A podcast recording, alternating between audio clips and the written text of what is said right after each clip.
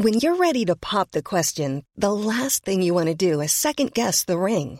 At Bluenile.com, you can design a one of a kind ring with the ease and convenience of shopping online. Choose your diamond and setting. When you find the one, you'll get it delivered right to your door. Go to Bluenile.com and use promo code LISTEN to get $50 off your purchase of $500 or more. That's code LISTEN at Bluenile.com for $50 off your purchase. Bluenile.com code LISTEN. Hiring for your small business? If you're not looking for professionals on LinkedIn, you're looking in the wrong place. That's like looking for your car keys in a fish tank. LinkedIn helps you hire professionals you can't find anywhere else, even those who aren't actively searching for a new job but might be open to the perfect role. In a given month, over 70% of LinkedIn users don't even visit other leading job sites. So start looking in the right place. With LinkedIn, you can hire professionals like a professional. Post your free job on linkedin.com slash people today. Talk rock et hip-hop, la recette qui lève. Avertissement. Cette émission a pour but de porter l'auditoire à réflexion. C'est pourquoi la direction de la station souhaite vous rappeler que chaque affirmation mérite réflexion. Il ne faut rien prendre comme vérité simplement parce que c'est dit, car tout ceci demeure des théories ou la perception de chacun. Nous vous recommandons de garder un esprit critique et sceptique sur ce que vous entendez ici comme ailleurs. Bonne écoute, bonne réflexion. Bienvenue dans la zone.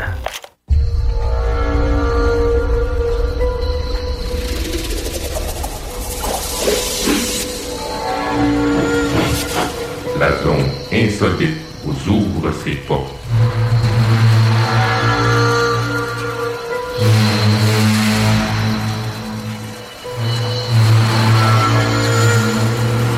Prenons maintenant possession des ondes.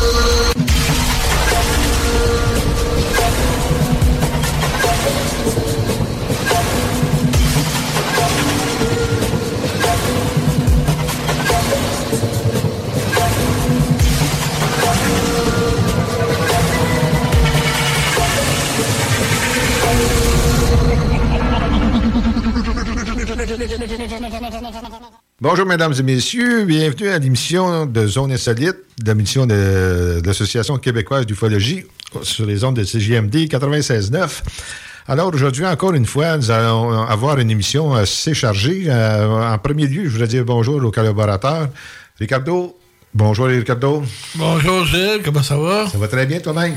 Passez un bon mois. Ouais, pas super, à part des élections, là, la campagne des élections, Ah, là, un bon, peu, ouais, euh, oui, c'est... on euh, parle- on parle pas. Les, États, les élections, plus capable. Plus capable, moi non plus. C'est dur trop longtemps, ces affaires-là. Oui. Puis Jean, puis toi, t'as été faire un beau voyage au Bas- Bascatal? Oui, pris beaucoup de belles photos. Belles photos d'astronomie, des galaxies, là, la Voie lactée, là, nébuleuse M27. OK, vas-y. Il y a quatre, quatre galaxies, t'as vu? Quatre, oui. Ouais, c'est quelque chose. T'as, une cam- t'as la caméra pour. Oui. Bon, c'est ça. Euh, André, comment ça va? Ben moi, ça va. Euh, J'ai sorti mon bateau. euh, c'est Ah, oui. fini pour la saison. Ah. Euh, fait que j'ai sorti mon bateau de l'eau. euh, il me reste à l'hiverniser. Ça, c'est d'ouvrage. Oui, oh que oui. Ah ben écoute, euh, si tu as besoin d'aide, euh, appelle-moi pas. Non. Ben, pas de problème. OK, bon, écoutez, euh, pour l'agenda d'émission, comme de- d'habitude, oui, il y a aussi euh, Nancy Turber qui n'est pas avec nous aujourd'hui. On a, on a salué en passant Nancy. Et euh, elle devrait être là pour des raisons personnelles, elle devrait être là pour le mois prochain. Alors, euh, nous allons commencer, comme je disais, par les, euh, les rapports que nous avons eus durant le mois, une, dizaine de rapports à peu près qu'on fait. Euh, si ça c'est pas trop long, je vais vous parler euh, aussi d'un cas d'archives en 2013. Par la suite, nous allons voir la, euh, comment le reportage, ben, pas un reportage, une entrevue, André, qu'on a fait avec Jonathan Laporte, qui est notre euh, webmaître, sur le, le fameux cas que de, que ça se, passe- se serait passé à Joliette en 1973. Exactement, dans une carrière. Dans la carrière, oui, que euh, plusieurs, plusieurs personnes ont été témoins, dont les policiers, des journalistes. Exact.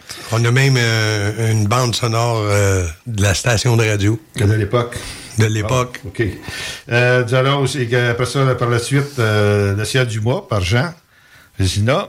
Et pour terminer, euh, dernière section, euh, UFO Mondo, toujours, euh, toujours très intéressant, de Ricardo Melfi. Pas vraiment Oui, Ricardo, c'est toujours intéressant. C'est pas intéressant. Le mois, prochain- le mois passé, vraiment, c'était euh, ouais, M. Degali. Ne sois pas un de. OK, alors je vais commencer par les rapports d'observation que nous avons reçus. Euh, le premier rapport euh, date du 12 septembre 2022. T'as fait le 13, toi, hein? Oui, c'est ça. Bon. Moi, c'était le 10, ça connaît pas trop pire.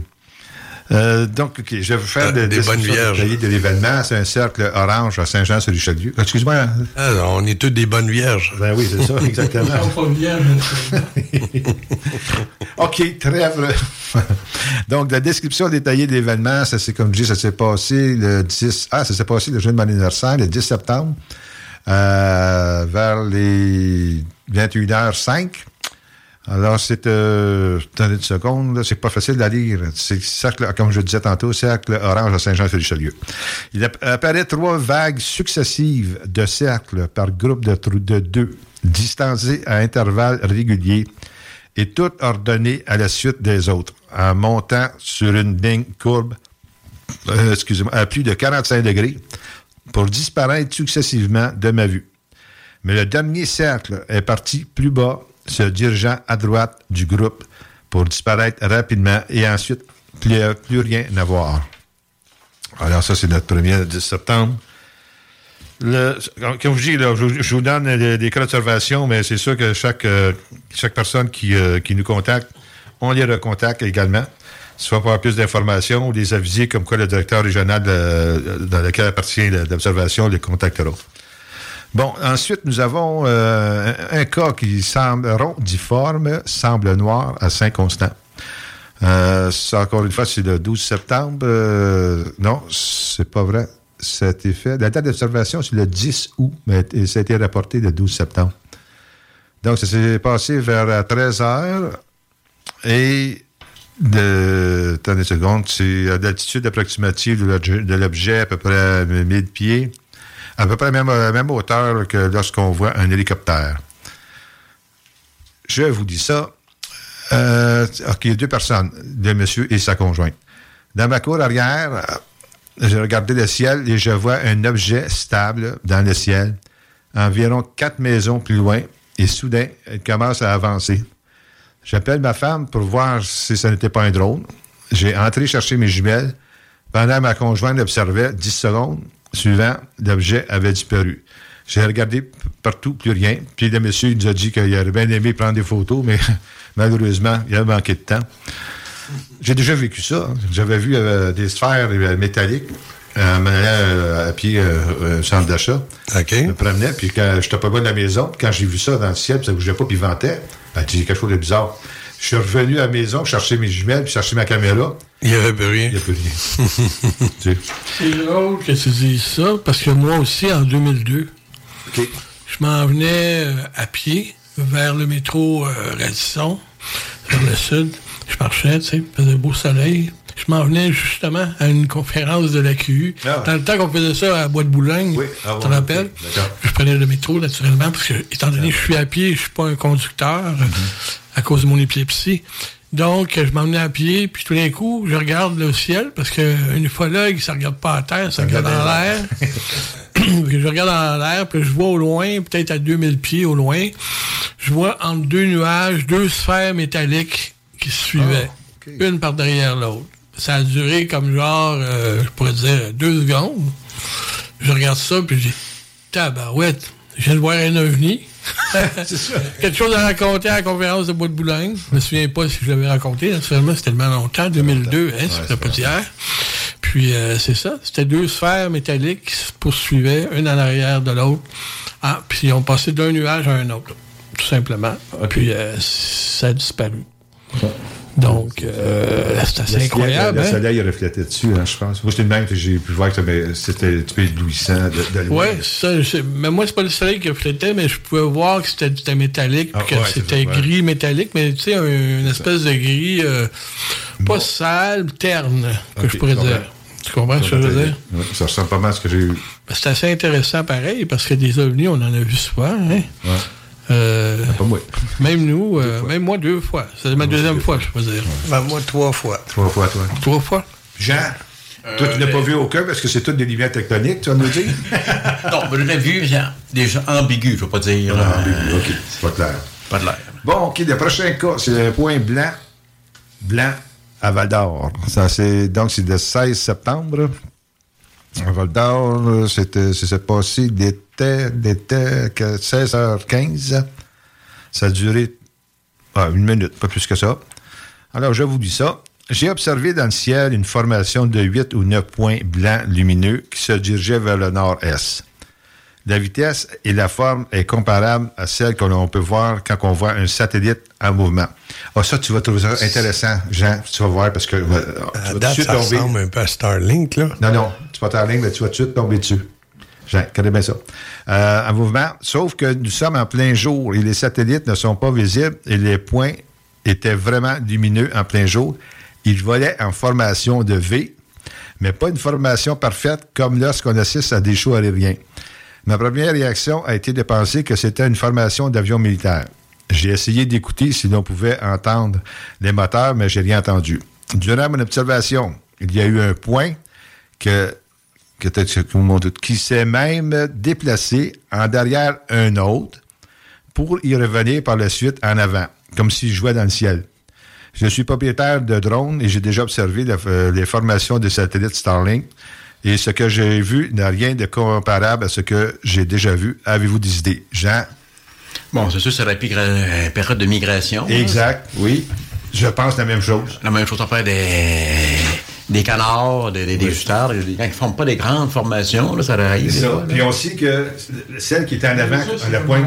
oui. C'est pas noir. Non, non la, classique de certains jours. Hein. Oui, je sais, mais les oiseaux, tu ne vois pas de noir? Non, c'est pas des. des, des euh, comment ils s'appellent des.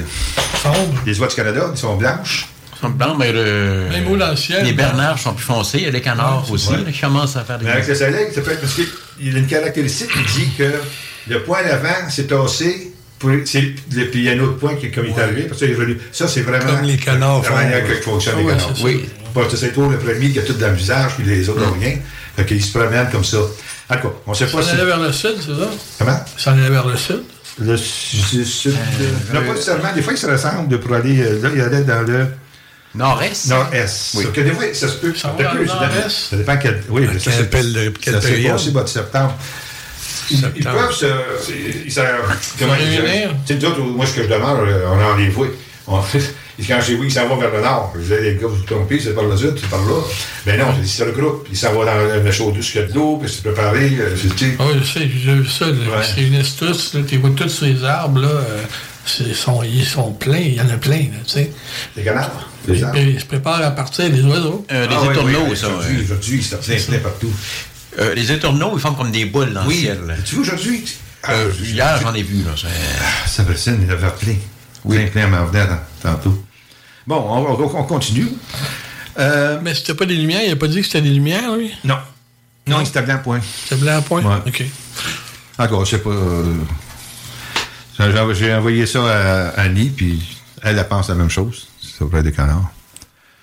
Bon, euh, l'autre euh, observation qui date du 18 euh, septembre, ça, le titre est ovale allongé blanc éclatant, pas lumineux, mais pas d'ombre visible sur le dessous de l'objet comme il serait normalement le cas avec un avion à autoroute 20 ouest près de Québec.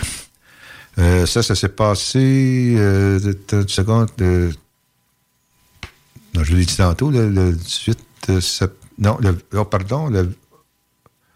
Il y a où la date? OK, date. Ah, OK, ça fait un an de ça. ça c'est le 24 septembre 2019, la date d'observation de deux, deux, ans, parce que ce monsieur-là, il gardait ça avec lui. Alors, euh, je vais vous lire quand même, le texte est intéressant. Euh, un après-midi de septembre, euh, je me rendais à Bécomo avec deux amis. Il était environ 14h30 et je crois que c'était le 24 septembre 2019. J'étais assis à l'avant dans une voiture qui roulait à 100 km à l'heure environ, côté passager. Je regardais distraitement les arbres et les paysages défiler. Le ciel était bleu avec quelques nuages blancs épais. Tout à coup, dans le coin supérieur gauche de mon champ de vision, quelque chose de blanc laiteux, comme une poche de lait en plastique transparent, est apparu. J'ai alors tourné mon regard vers ça en pensant que c'était une mouette qui se laissait flotter dans le vent. J'ai tout de suite vu que c'était un objet ovale, beaucoup plus loin, et haut dans le ciel qui me paraissait à plusieurs mètres sous un nuage. C'est resté stationnaire. puis ça a bougé vers ma droite, un peu sans changer d'angle, comme un bond. Il est resté stationnaire avant de lever d'un côté. Je pensais que c'était le devant, dur à dire parce qu'aucun détail n'était visible à part la forme. Donc, ça le devant s'apparut s'amincir, puis a disparu devant moi, comme par magie. Mon observation a duré environ 10 secondes, juste assez de temps pour que je puisse penser que qu'est-ce que je regardais là. Ah, une mouette. Non, ce n'est pas ça. Qu'est-ce que c'est? Suis-je bien en train de voir un ovni? Oui, c'est bien ça. Je, tiens... Euh, attendez une seconde. Je n'en ai pas parlé à mes amis, comme si je ne voudrais pas admettre d'avoir vu quelque chose que je croyais ne jamais pouvoir observer moi-même. Je me suis posé bien des questions à savoir ce que ça aurait pu être et j'ai même fait quelques expériences pour vérifier si ça euh, n'aurait pas dû être, par exemple, une réflexion dans le pare-brise de, téléphone cellulaire du passager assis en arrière, l'écran illuminé par une tasse blanche. Et rien ne m'a donné euh, l'aspect de ce que j'ai vu. Euh, j'essaie, attends une seconde, je sais pas si c'est celui-là. Non, lui, on avait demandé je ne me rappelle pas, c'est une photo. En tout cas, c'est envoyé à, notre ami Jean Morissette. Puis se regarder qu'est-ce qu'il y en a avec ça. Bon, par contre, sa première idée, il avait dit un sac de lait. Là. On sait que dans les journées que c'est venteux, les sacs de plastique euh, peuvent voler. C'est normal. Là. Ils partent au vent. Ils partent au vent, puis c'est comme erratique un peu. Euh. Il faut que ce soit. Je sais pas quelle hauteur. Euh, euh, excusez le temps C'est difficile à croire que le gars n'a pas reconnu que ben c'était un sac. Là. Ah, ben il y en a aux États-Unis qui photographient les, qui voient des ovnis euh, par dizaines, puis on voit leurs vidéos, c'est des sacs. oui, il y a des gens qui ne reconnaissent pas les sacs. Là. Surtout en temps d'ouragan. pas juste des sacs en temps d'ouragan non plus. Là. Ben, j'essaie de voir s'il a, a, mis une, estimation pour la hauteur, mais non. Non. Non, il n'y a rien de ça. Bon, en tout cas, il nous fera un compte rendu. Un sac de lait. Ah, on doit. Euh, comment dirais-je? On, on, doit supposer que tout est possible pour en arriver à la vraie euh, euh, raison. tu sais. En tout cas, c'est bien essayé, Jean. Ben, c'est parce qu'il y a eu beaucoup de vieux cas en, France en 54. Et au début, je pensais que c'était la Lune, mais après ça, je me suis rendu compte que ça ne pouvait pas être la Lune. mais à cette époque-là, il n'y avait pas de logiciel d'astronomie. Quelqu'un, 25 ans après, a vérifié avec, un logiciel, c'était la Lune. OK. C'est pour ça, des fois, le premier point, première tentative d'identification du témoin, ça peut être la bonne. D'accord. D'accord. Parfait. L'autre cas, euh, ça s'est passé le, le, ça, le 19. Euh, J'ai bien la misère à mettre la date d'observation. C'est le 18. Ah ben, c'est le 18 septembre. C'est intéressant. un boomerang noir, translucide, semi-transparent à Lobo Mistassini. Et ce n'est pas un sac de lait. Ah non, non c'est pas écrit ça. C'est pas écrit ça. Bon, je vous lis un petit peu le résumé, c'est très court. Euh, bon, le 19 septembre 2022, à Dolbo Mistassini, vers euh, midi 30. Euh, non. Midi 30 AM, ça c'est midi 30, c'est PM. Ça veut dire minuit 30 probablement, qu'est-ce qu'il veut dire. Donc, minuit 30, euh, moi et un ami regardions une étoile dans le ciel quand je vis un engin passer à gauche de l'étoile. La forme d'un boomerang et pas de lumière. On pouvait seulement percevoir les contours de l'objet d'un gris pâle. il n'émettait aucun son. Il avait l'air translucide et on pouvait apercevoir le ciel à travers lui comme un, comme un caméléon. Il est passé au-dessus de nous. Sa vitesse était stable et lente, mais c'était impressionnant. Wow. Spécial, là. Oui, ça, c'est spécial, pas mal, ça. Translucide. Là, on, il y a des gens qui voyaient des, comme des triangles volants. Puis il voyait, la forme euh, comme un complot, mais il pouvait voir à travers. Ah, Puis ben. ça, euh, mon beau-frère, puis mon, mes deux beaux-frères ont vécu ça. Ils ont dit qu'on voyait bien la forme. Ça cachait, soit ça cachait des étoiles, ou ils voyaient un peu à travers d'autres cas. C'est incompréhensible. Ah. OK, on continue. Comme quand je prenais l'objet, un boomerang, quand on était jeune, là, ouais. on avait des objets de même, là. Ouais. Puis là, euh, comme des, des soucoupes ou euh, des boomerangs. Puis là, tu pognais ton boomerang, là. Puis là, tu ouvrais la lumière dans la toilette. Puis tu mettais ça pendant à peu près une minute dessus, là. Ah, puis, Puis là, quand tu fermais la lumière, là, il était comme euh, phosphorescent. phosphorescent. Ah, ouais. C'est ça qu'ils ont vu quand ils voulaient dire translucide, c'est ça qu'ils veulent dire. Sais, phosphorescent, là. Ah bon, c'est possible. Bon, le prochain cas reçu le 22 septembre, ça s'est passé le, le 16 avril. Oh mon Dieu Seigneur. Ça s'est passé le 16 avril 2008, la date d'observation. Euh, pas vu de forme lumière rose et blanche à McMasterville. Là, j'ai un peu. pas- Il n'y a pas vu de lumière rose et. Non, je vais lire le texte, je pense va tout bien. Bon. En avril 2008, je faisais des inventaires dans, ah oui, un, avec une collègue pour la compagnie pour laquelle nous travaillions à l'époque. C'était le soir, il était environ 21 heures. Nous étions dans une petite forêt de McMasterville, près du Mont-Saint-Hilaire. En levant les yeux au ciel, juste au-dessus de moi, il y avait des lumières roses stationnaires et clignotantes derrière les nuages. J'ai appelé ma collègue avec euh, walkie-talkie pour lui dire de regarder dans le ciel.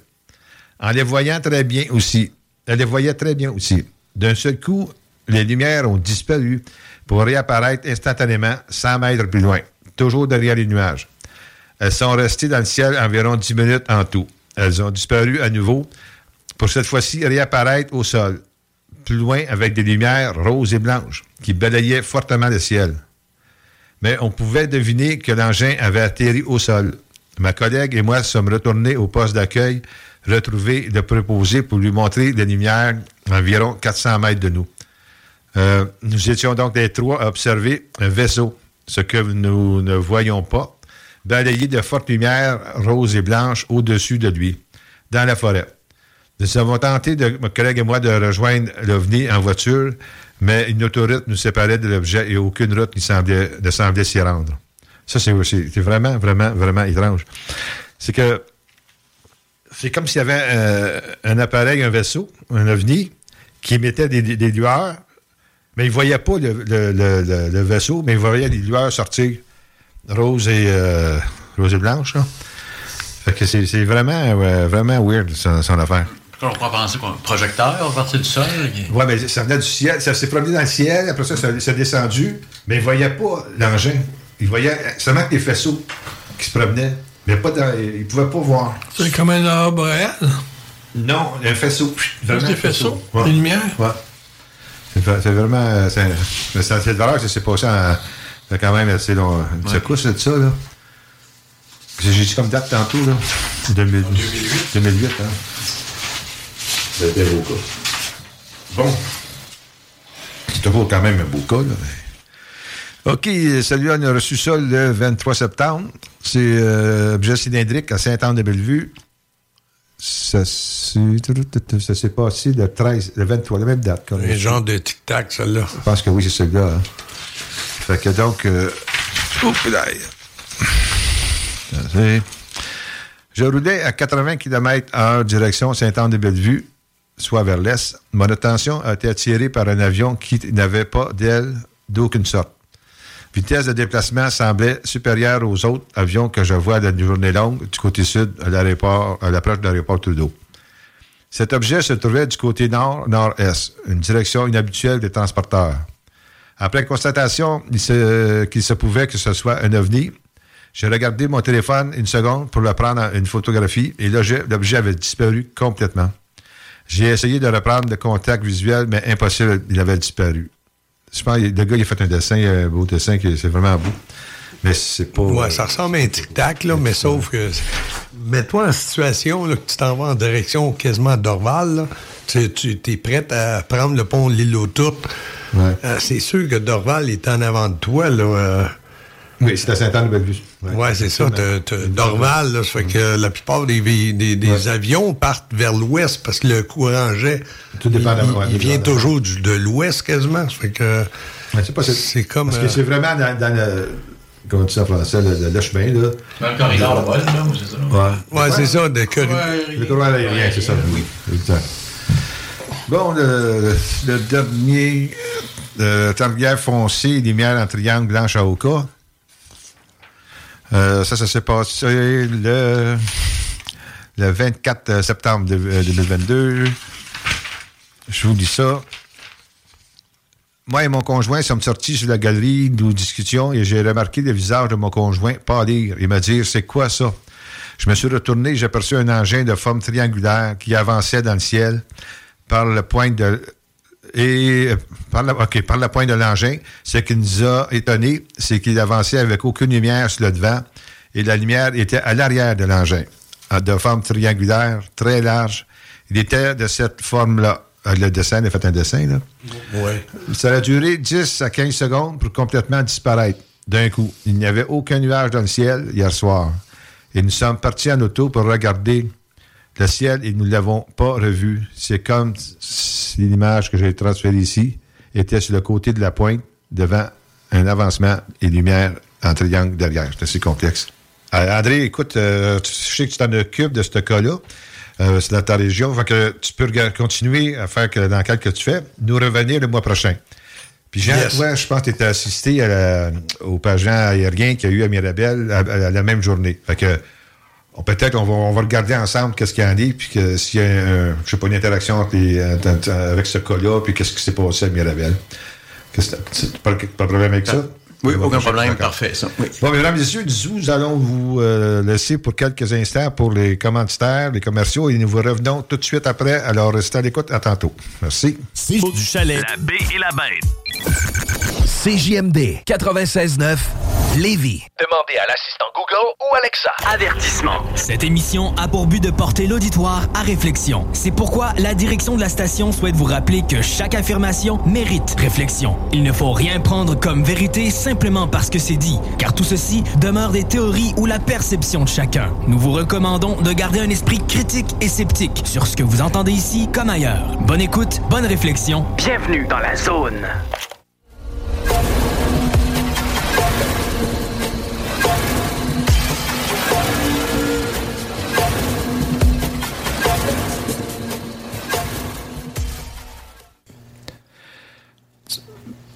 Mesdames et messieurs, nous sommes de retour dans la pause commerciale. Les allons avoir le plaisir, comme je vous l'avais annoncé en début d'émission, nous allons avoir le plaisir d'entendre Jonathan Laporte. Euh, Jonathan, qui est notre webmate euh, d'ACU depuis tellement d'années qu'on ne les compte plus. Bonjour, Jonathan. Bonjour, bonjour. Alors, Jonathan, comme on avait euh, discuté ensemble, il y a un coffre très fameux qui se serait passé en 1973 à Joliette. je pense que tu es originaire de Joliette. Je, suis originaire de ce coin-là, oui. OK. Puis donc, le village voisin, Saint-Félix-de-Valois. Ah, ben oui, OK, on connaît. Puis je pense que tu avais ben, pas, je pense. Tu as travaillé beaucoup sur ce cas-là pour essayer de démystifier qu'est-ce qui s'est passé cette, euh, cette fameuse soirée-là, ou euh, je sais pas, quelques jours. Fait que si tu pourrais, on va commencer, là. On a, du temps, c'est pas un problème. Si tu peux nous, un peu nous conter euh, qu'est-ce qui s'est passé exactement, là? Donner du détail pour les, nos auditeurs. Ben, moi, c'est ça. 73, 1973, je n'étais même pas né. Moi, je suis né quelques années plus tard. Donc, c'est pas un cas que j'ai connu de, de première main. OK. C'est un cas que, dont mes parents m'ont parlé, puis euh, donc j'ai commencé un peu à, faire des recherches documentaires. Euh, c'est ça, j'avais fouillé dans les journaux, puis je me suis rendu compte que c'est effectivement un cas euh, qui a été très important dans la région, mais aussi à l'échelle de la province. Parce qu'il est paru des, des, articles de journaux dans la presse et dans le journal de Montréal. Donc, pour résumer un peu le cas, ben, je dirais au départ, euh, pour ceux qui connaissent Joliette, il y a une, carrière qui, qu'on appelle la carrière Domtar. En fait, c'est, la compagnie Domtar qui exploite euh, une carrière. Elle est plus en fonction euh, la compagnie Domtar, mais la carrière est toujours exploitée en ce moment. OK. Puis, donc, en 73, c'est ça, il y a des travailleurs qui, bon, qui travaillaient de jour et de nuit dans la carrière qu'à un moment donné, il y a des travailleurs de soir, il y a un camionneur, entre autres choses, qui avait commencé à observer des phénomènes lumineux dans la carrière. Ah, dans la carrière ou de la carrière? Euh, pas dans, la carrière elle-même. Il était dans la carrière, mais il voyait le ciel, c'est ça? Dans, dans sa description, c'était vraiment dans la carrière. Ah Donc, il voyait des lumières dans le fond du cratère, des, des sphères lumineuses. Puis même au début, il disait, j'avais l'impression que c'était des phares d'un camion. La première fois qu'il a vu le phénomène, il pensait que c'était les phares d'un camion. Il s'est approché, il a commencé à voir que les, lumières en question bougeaient d'une façon, euh, disons, qui n'était pas du tout un camion. Euh, donc, il s'était rendu compte que c'était des, petites sphères lumineuses. Généralement, il pouvait en voir une, deux, voire trois. Euh, puis, la première fois qu'il avait observé le phénomène, ça l'avait surpris. Mais il s'est rendu compte, en fait, ce qui le surprenait davantage, c'est que soir après soir, il voyait le même phénomène. OK, c'était répétitif. C'était répétitif. Euh, il a commencé à en parler un peu à son entourage. Donc, il y a, des témoins, euh, donc d'autres témoins qui ont commencé à venir observer. Je dirais au début, le phénomène était surtout limité à des, aux travailleurs de la carrière et, à des membres proches euh, de la famille. Puis, de fil en aiguille, jour après jour ou soir après soir, euh, les gens, c'est ça, commençaient à se parler. Puis, euh, c'est ça, j'ai même euh, reçu à un moment donné le, témoignage d'une d'une fille, ben, d'une femme, en fait, qui à l'époque était jeune fille, qui avait 11 ans à l'époque. son père était ingénieur électricien à la Domtar. Puis, lui avait, avait entendu et déjà commencé à voir le phénomène, puis avait demandé à sa fille de l'accompagner dans la carrière.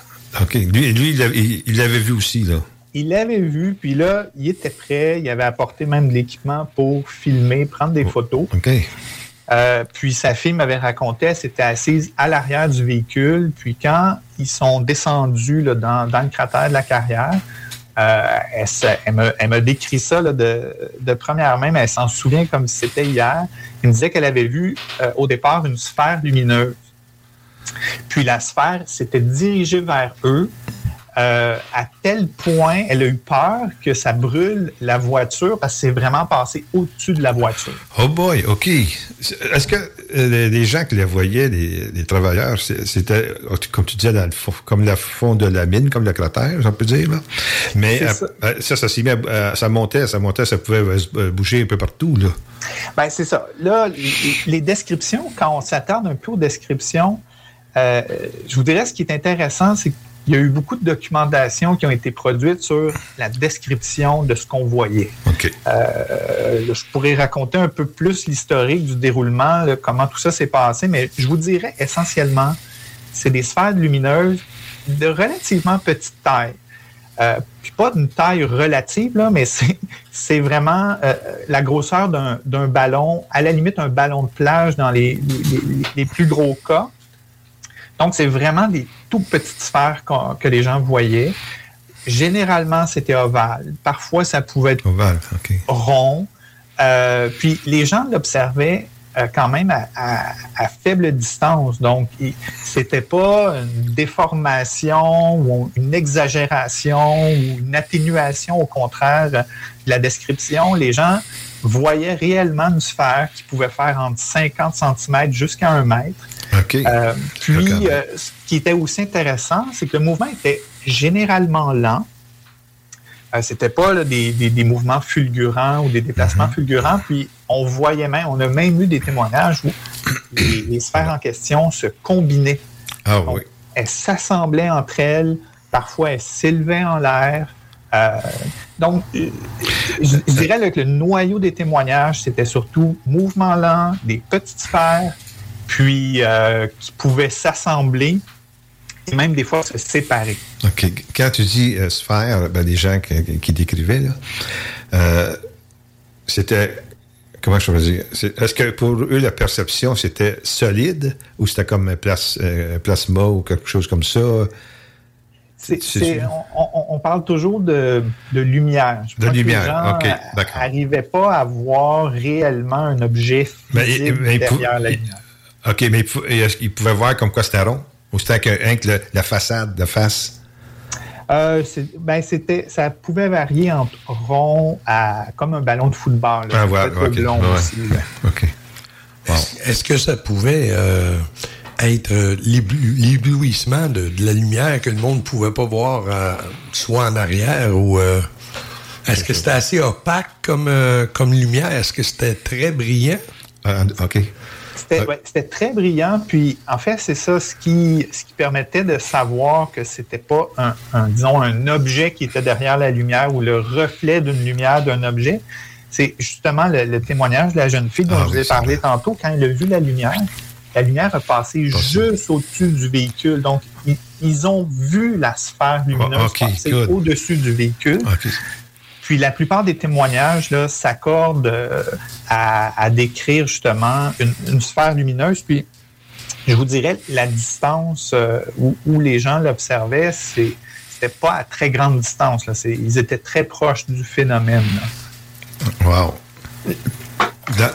Donc, euh, question de, de, 50 pieds, 60 pieds ou. puis parfois plus proche. Oh mon Dieu.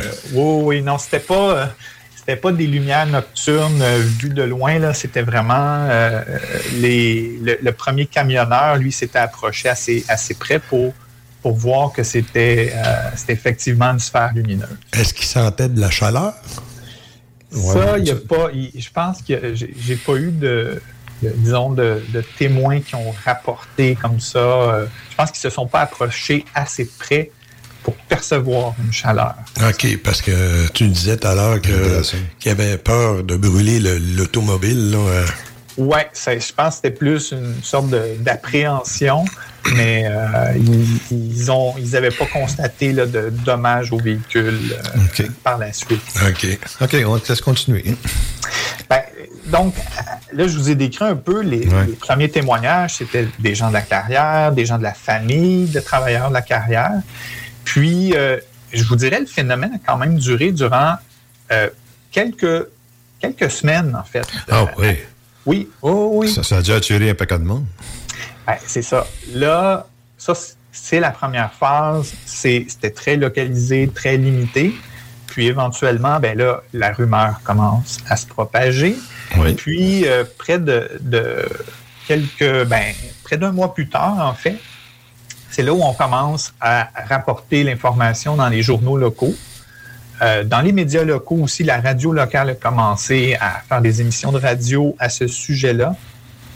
Et puis là, tout Joliette s'est enflammé eh sur ça qu'est-ce qui se passe à Joliette. Puis d'ailleurs, j'ai l'article du Joliette Journal sous les yeux qui dit le ciel de Joliette envahi par des objets mystérieux. C'est en page couverture à la une du journal. Euh, donc, euh, tout ça, c'était. Euh, là, on était, on était en octobre 1973. Euh, OK. Puis, il n'y a, pas, a pas eu de, je sais pas, des choses sismiques dans la région qui, ont été, qui auraient été notées? Ben, c'est sûr que, bon, une carrière, il y a du dynamitage. Donc, il y a des, il y a, toujours des espèces de, mouvements, si on veut, des, micro-mouvements par le dynamitage, mais moi, j'avais demandé justement d'obtenir les relevés sismiques euh, ben, de la région spécifiquement. OK. Puis, euh, ben, en fait, c'est ça. Je, voulais voir, est-ce qu'il y a eu des phénomènes sismiques particuliers durant cette période-là? Puis la réponse est, ben, pas, pas vraiment. Si on compare à, d'autres périodes, euh, je veux dire, oui, il y a toujours des, des relevés sismiques, mais de faible magnitude. Si je regarde, par exemple, en 73, en février 73, il y a eu un petit tremblement de terre. Non, excusez-moi, si je suis même pas sur la bonne ligne, c'est en 74, en janvier 74. Donc, quelques semaines après l'observation du phénomène, il y a eu un, petit tremblement de terre de 2,7 sur l'échelle de ah, Richter, mais c'est minime. Euh, c'est minime, c'était même pas ressenti.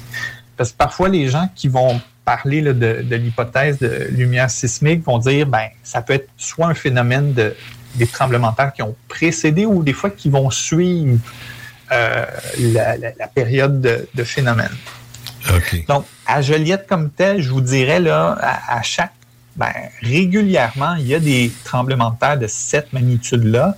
Puis euh, moi, j'ai suivi vraiment le, cas de Joliette là, euh, sur une, très longue période.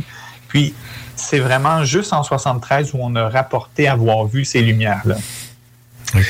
Juste une autre chose que je ah, voulais dire par, rapport au, tremblement de terre. En 73, en juin 73, il y a eu un, tremblement de terre un peu plus important à la frontière du Québec et du Maine, qui était de presque 5 sur l'échelle de, Richter. OK. Mais il ne semble pas avoir été ressenti à Joliette, ce tremblement de terre-là. Donc, les gens qui, qui, ont l'historique des tremblements de terre importants au Québec vont le voir. En juin 73, il y a eu quelque chose, mais à Joliette, ça n'a pas été détecté puis ça n'a pas été ressenti. Euh, donc, euh, c'est pour ça que l'hypothèse de lumière sismique n'est pas exclure, mais il n'y a pas de relevé sismique spécifique ou particulier qui pourrait, où on pourrait faire correspondre le phénomène à quelque chose qui est lié à des tremblements de terre. Tu disais que peut-être que des personnes avaient analysé plus en détail qu'est-ce qui était arrivé? Ben, c'est ça. Ce qui, est intéressant, c'est qu'à partir du moment où le, cas commençait à être diffusé dans les journaux, euh, là, au début, c'était les journaux locaux, la radio locale, et là, même, tantôt, je le disais, dans la presse, Journal de Montréal, euh, dans une colonne, on parle euh, du, du, cas de Joliette. Des Martiens. des Martiens qui débarquent. Effectivement, c'était le titre. Je crois que c'était dans le Journal de Montréal. On parlait oui. Euh, puis, ben, là, à partir de ce moment-là, les, les ufologues de l'époque, dont Jean Cazot, Jean Cazot, qui a une longue carrière en ufologie. Oui, qu'on salue en passant. Oui, bonjour, bonjour, Jean. Euh, c'était déplacé à Joliette, entre autres. Euh, c'est pas le seul. Je, parlerai après ça d'un autre ufologue aussi qui s'est déplacé à Joliette, mais commençons par Jean. Jean, très tôt, a compris que dans le, phénomène, euh, il y a vraiment eu une, une enflure. Donc, la, rumeur s'est tellement propagée que les, gens voyaient des avions, appelaient les policiers pour leur dire j'ai vu euh, un, engin extraterrestre. Ben, c'est normal. normal c'est ça, c'est normal, mais, mais Jean avait vraiment fait un bon travail. Il s'était canalisé, il avait vraiment centré son, son attention sur les premiers témoins, sur les travailleurs de la Domtar. C'est d'ailleurs beaucoup par son, euh, ses, écrits là, dans, son, dans ses ouvrages, puis même dans, son, dans sa revue AFA à l'époque, il avait écrit un, article spécifique sur le cas de Joliette où il rencontre des descriptions des témoins. Donc, c'est beaucoup à partir de ces descriptions à lui, des articles de journaux, qu'on sait aujourd'hui que les témoins euh, étaient quand même assez nombreux. Là. Il, devait être cinq ou six témoins euh, qui ont vu le phénomène de très, très près parmi les, travailleurs. Puis c'est là où il avait fait les relevés que j'évoquais tantôt, des lumières faible vitesse et de petite taille. OK. Ben, on connaît, on connaît l'intégrité, la façon de travailler de, gens. C'est super, je suis content. Je n'étais pas, pas au courant de ça. Euh, oui, d'ailleurs, c'est drôle parce qu'il m'a écrit il n'y a pas très longtemps. Il, est tombé sur, le, sur mon site. Euh, donc, je vais, le, je vais le, relancer prochainement. Mais euh, Jean avait vraiment fait un très, très bon travail. Si vous tracez dans ses écrits ufologiques, vous allez voir qu'il décrit très bien le, le, cas de Joliette. Puis lui, s'est attardé aussi au fait que Joliette a deux, deux failles géologiques sur le territoire.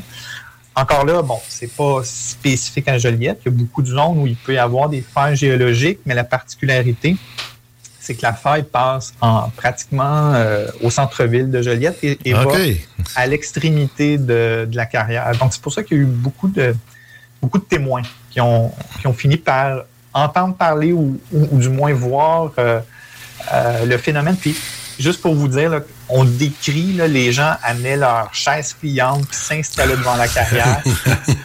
on parle, il y avait des, dizaines et des dizaines de personnes, puis la police a dû contrôler à un moment donné l'accès parce que ça devenait, c'était vraiment une enflure. OK. Ça partait en ville. Oui. OK.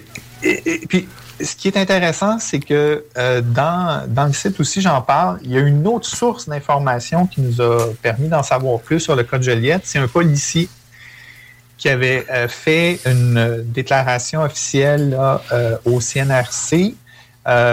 donc, c'était un peu le, modus operandi à l'époque, quand quelqu'un était témoin d'un phénomène ovni. À l'époque, on collectait cette information-là au niveau du Centre national de recherche du Canada. Mm.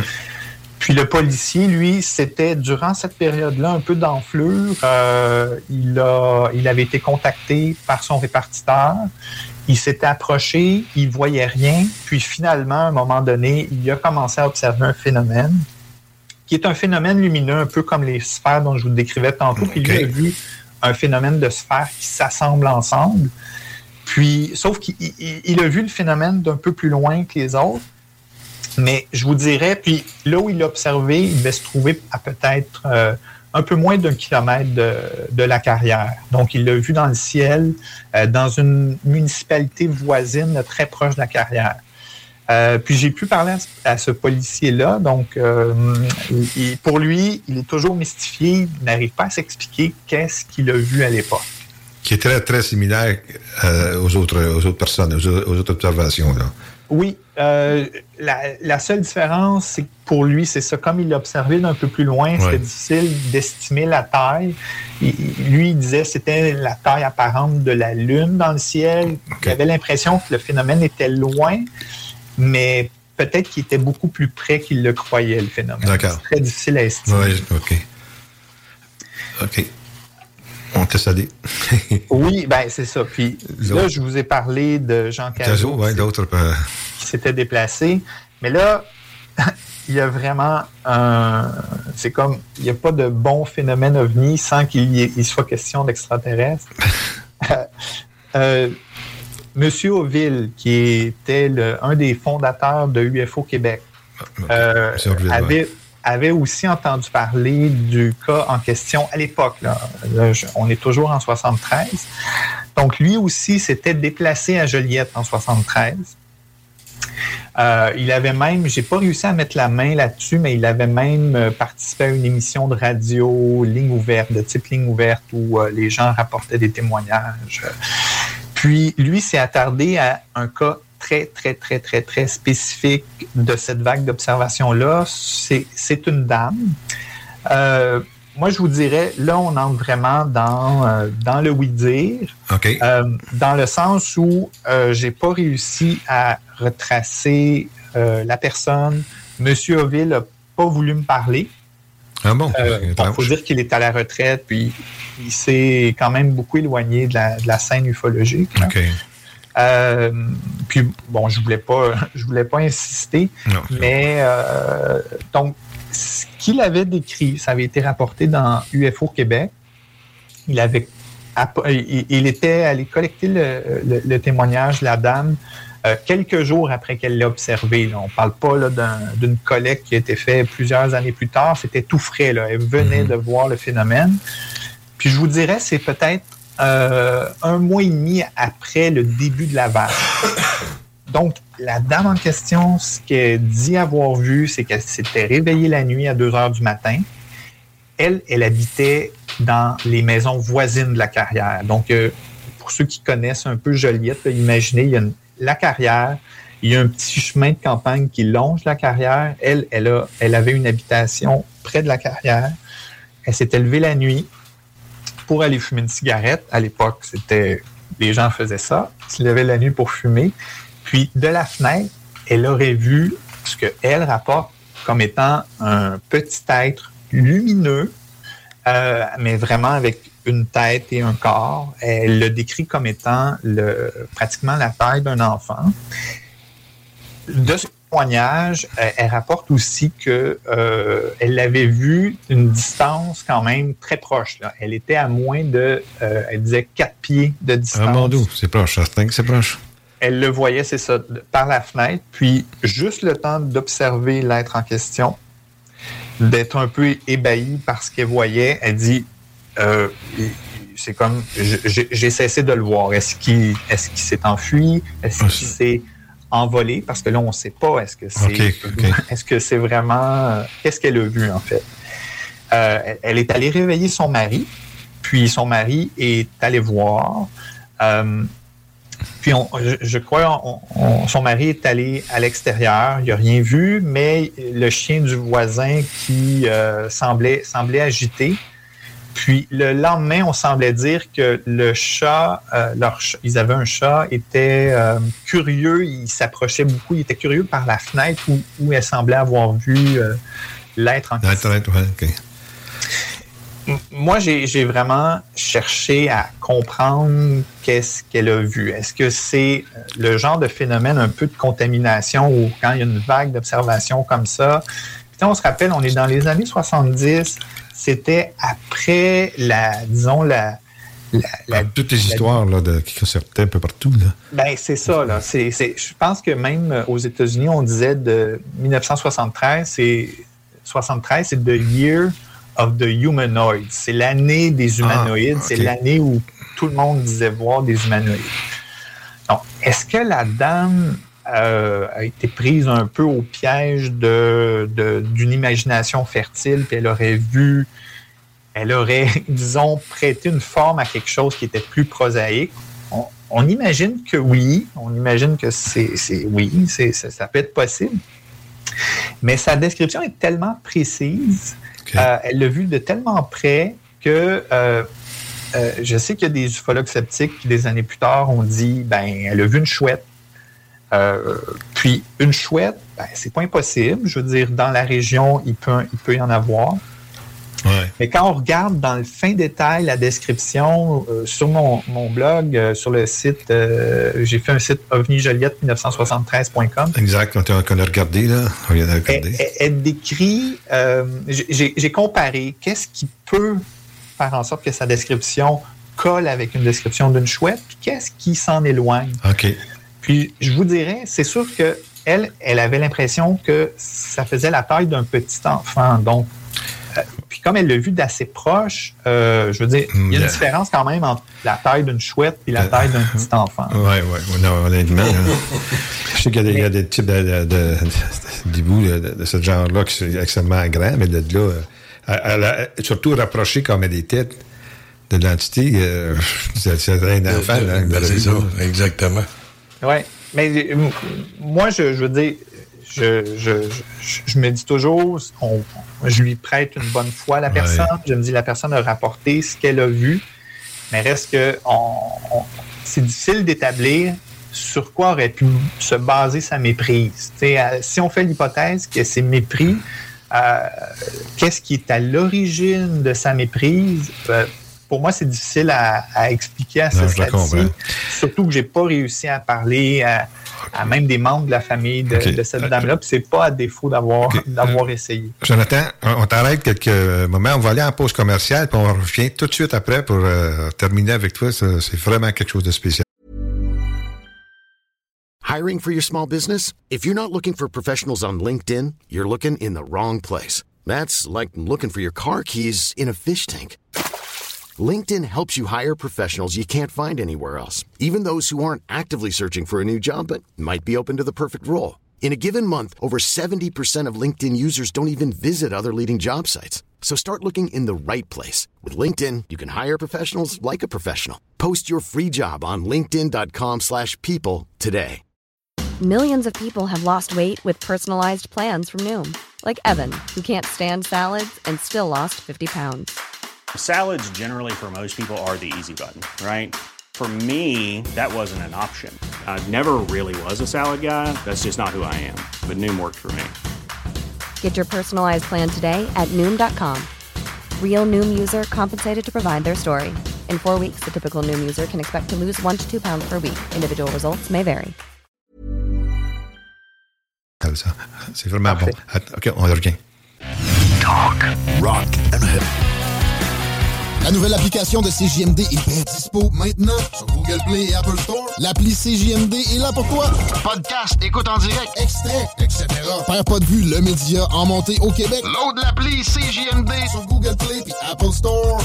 Avertissement. Cette émission a pour but de porter l'auditoire à réflexion. C'est pourquoi la direction de la station souhaite vous rappeler que chaque affirmation mérite réflexion. Il ne faut rien prendre comme vérité simplement parce que c'est dit, car tout ceci demeure des théories ou la perception de chacun. Nous vous recommandons de garder un esprit critique et sceptique sur ce que vous entendez ici comme ailleurs. Bonne écoute, bonne réflexion. Bienvenue dans la zone.